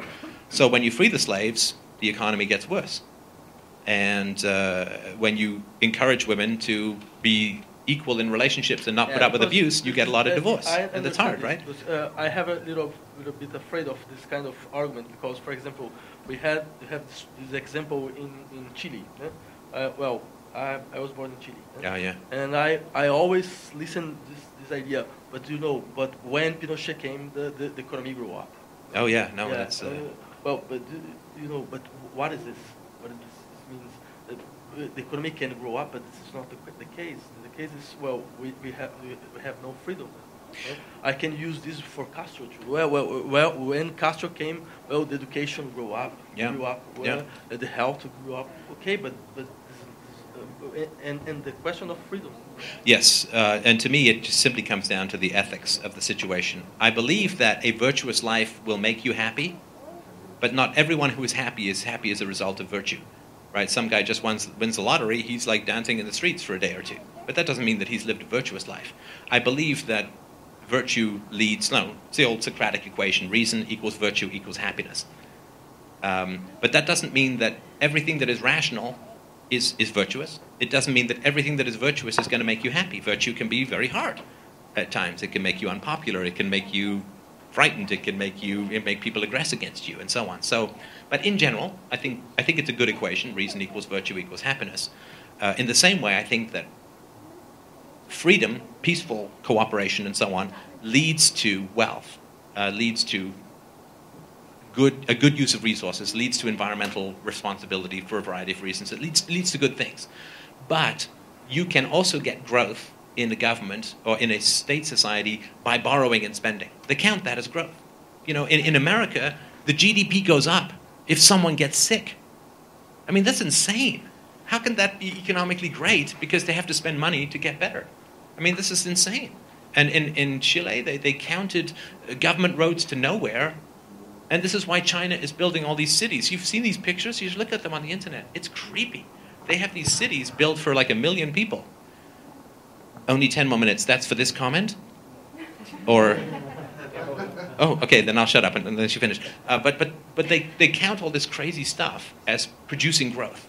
Uh, this is not. That you, you hire 500 government workers to dig a hole and fill it up again. This adds to your GDP. But this is insane. They built more prisons in the United States, and this is counted as getting wealthier.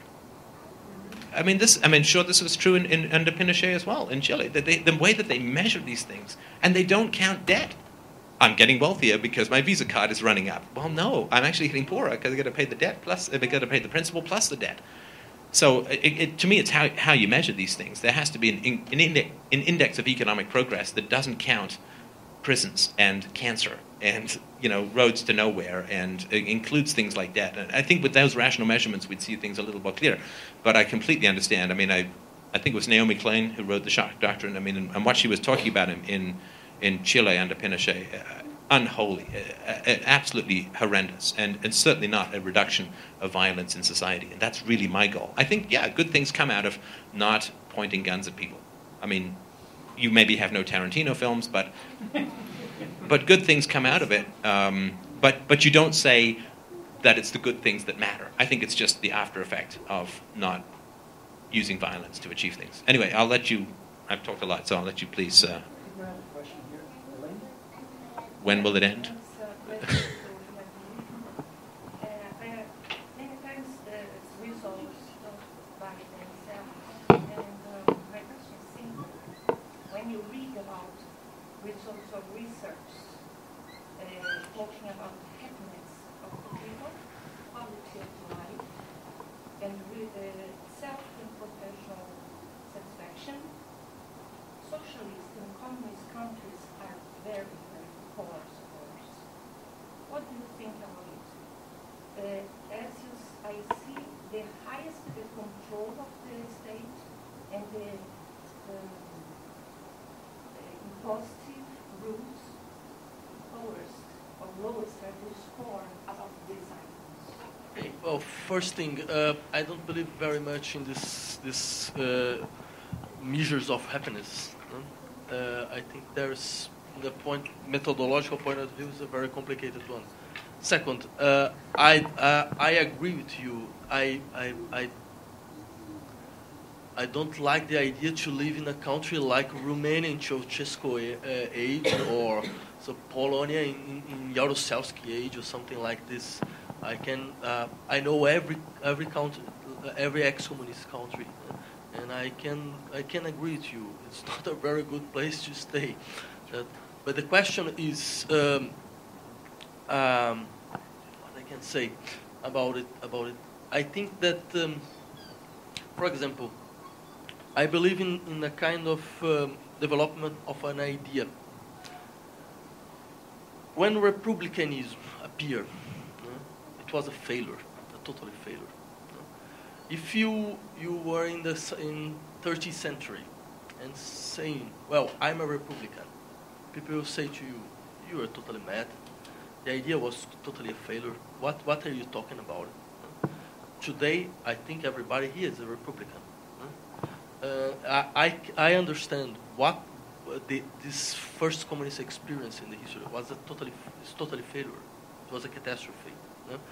But I'm not sure that the idea of a more equal society uh, or a, a really strong equal society is a, is a bad one. Uh, Where it where it, it works. works, where? Oh, for example, I, I, I'm, I think that um, that that um, societies that, for example, I'm not totally against the welfare state. I think that uh, it was a very very strong and very important moment uh, in the history of European societies. I don't think that these societies were were were the destiny of the society was the, the failure, the economic failure. I think that we can we can go strong, uh, more strong in this kind of, of perspective. Uh, I think that um, that um, when we try to use the state for uh, uh, equality pol- uh, politics of equality, uh, the people are more happy, if you want to, say like this.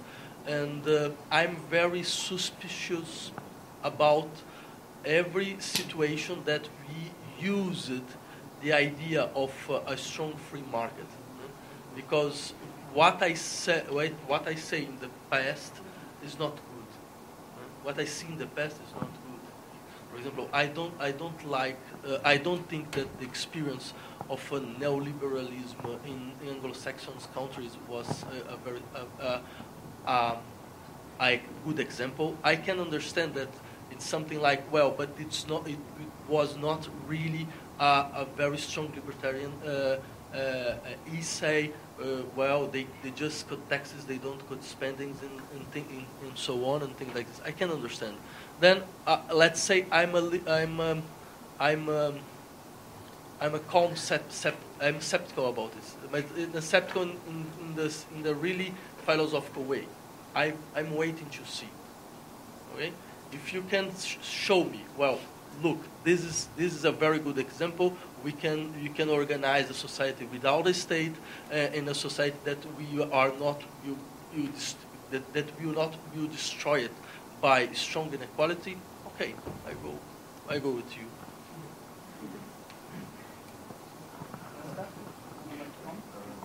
Um, well, I. You had another question? Please, I go ahead. to ask you a question. Uh, I agree with you when you said that the system with um, minimum stage a system with a huge stage. And I agree to that about the aggressive nature of the state. But states appeared in the world after human beings, after human civilization. So how could you guarantee that a stateless society wouldn't evolve again to a society with state? I can't, obviously. Um, but I, I do think that when we make progress, it sticks. That's a terrible answer. I know. But, but think of, I mean, you don't see politicians now saying, let's bring back slavery. You know, we, we don't see politicians saying, let's uh, ban women from the workforce and put them back in front of the stove, right? I mean, we don't see that. But because when we make progress, generally, it, it sticks it's not perfect and, and there's still, you know, but, but you don't see a big Nazi party in the world anymore. I mean, there's still a few nut jobs out there who are, you know, nasty and, and broken and so on. But when, when we make progress, it doesn't tend to go back. And there, of course, will be a huge number of, of organizations in a free society that would be strongly resistant to the idea of a state coming back, right? So uh, there will be people who may provide some kind of collective defense. They don't want a government coming back. There will be people who uh, adjudicate disputes, who provide insurance for breaking of contract, who, who deal with criminal issues and so on. They don't want a state coming back. And so you have a lot of organizations within society that would be strongly resistant to the idea of a state coming back. You would have all of the people who see the benefit of a state. You also would have a population used to freedom. used to not having an oligarchical hierarchy breathing down their neck with guns and lasers pointed at them all the time, and they would not be very easy to rule. Do you know what I mean? Yeah, I mean, imagine trying to take uh, Barack Obama and H. Rat Brown and, and these guys and putting them back in the cornfield with a ball and chain on their legs. It wouldn't work very well, you know. And, I mean, there's another. I, I, go into this. I've got lots of free books on my website at freedomainradio.com if you want. Uh, I think there's one called Practical Anarchy, which is the argument as to why you couldn't invade a country uh, that was had no government. I mean, just look at the the difference in power between the United States military and Iraqi insurgents, and who won. Because you have a government agency trying to compete with a quote private agency. Um, it's just incredible. I mean, Afghanistan has been trying to be ruled 20 times over the past 10 centuries, and they always lose because they are fighting for their homes and other people are fighting for government pay. And so there's lots of arguments as to why, and plus, you know, generally countries are taken over to take over a tax structure, and in in the free society, there's no tax structure to take over. It's a lot harder to domesticate wild animals than it is to transfer an animal from one zoo to another. So uh, there's lots of arguments as to why. Uh, but I, you know, I still think, let's say I have cancer and doctor says, well, I can cure you for that cancer. And I say, well, what if it comes back? I don't know. Do you still want me to cure you now? of course you do, right? I'll take my chances uh, with it coming back as if I get cured now. I think it will stick. Let's go to a final question, then the final conclusions. Final conclusions. That sounds like quite a high order. we solve everything permanently. Yeah. You said that Ron Paul is not the way. So politics might not be the way to get rid of the state. So what would be this way? What should we do? I mean, it's a multi generational process. I think we have to understand that. I think that um, in America uh, and in England, I don't know about Canada, uh, to me, still 80 to 90 percent of, of parents are hitting, the, hitting their children. Uh, we, we cannot have a free society if we grow up being hit by our caregivers, because then we're used to violence solving problems, solving conflicts. And then when we grow up, we say, well, we need a central authority who's going to throw people in jail to solve problems. I think it comes that early. The state makes no sense logically, it makes no sense morally. The only way it can make sense is if we've had some experience with something like it before. And so I think that aggressive and, and controlling and, and, and perhaps even violent parenting is it teaches us a kind of language of subjugation and, and a bizarre, irrational respect for power as the only solution to problems. That then when we see the state as adults, we learn about the state. It's like, yeah, I speak this language already. I think so. My goal has been we can't end the state. You can't sort of say, no, because no like the guy in front of the tank in Tiananmen Square. In the, you can't do it. So uh, the non-aggression principle, which is "Thou shalt not initiate force," we enact that in our own homes. Right? We obviously don't do it with our spouses. We don't do it with our children. We reject the use of violence in our personal lives. Uh, to me, and then we raise a generation of children uh, who they don't, you know, they're reasoned with, they're negotiated with, and then when they see the state, they'll be like, "Well, this is weird." I mean, what? This is not how I've ever been treated before. Uh, what? No, no, no, this is not right. Whereas if we, you know, hit and yell and, and bully and, and punish and so on, then um, of course, then when we come up to a seat agency, that makes sense. But we, we want the state to not make sense to people, for it to be, you know, if you ever look at, you know, you see those Hindu gods with like, they're blue, they got an elephant head, 12 arms, and you think, well, that's kind of weird. I mean, to them, it's just Jesus on a cross. To them, it's perfectly sensible because that's what they've grown up with. So we, basically, what I'm saying is we want the state to look like a blue thing with elephant heads and 12 arms. it just looked foreign to our experience.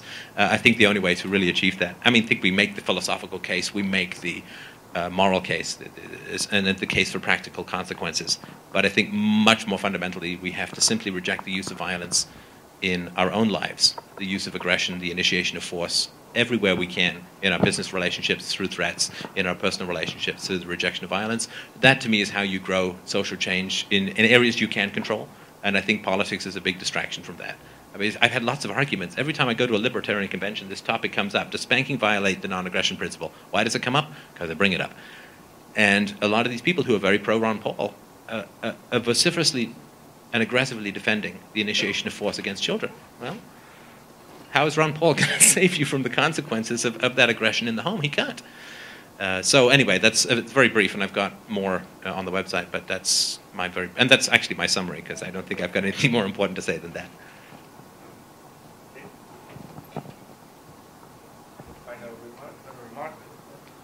Okay, well, I think that um, I can explain my major point of disagreement. I like the idea of a society without coercion. I like the idea that we are fighting for it. But I think that the model of a free market is not a good mo- model for a society without coercion. Why? Because uh, free market is the idea that we can we can see each other as individuals that are fighting for his own interest or are expressing his own interest. And I'm very suspicious concerning the idea of individual. uh, uh, I think that the uh, major moments, the major moments of the philosophy of 20th century and the 20th century thought uh, were the, put this question in, in, in, in the debate. The, question, the question is, let's say, we can suffer when, when we are not an individual. We are not recognized as individual. But we can suffer too when we are just an individual. When we cannot, uh, we, we lost the possibility to make a relationship uh, with something that is in me, but that don't have the form of individual don't have the structure of individuality. Uh, there is in, in each subject there is something that is not totally individualized.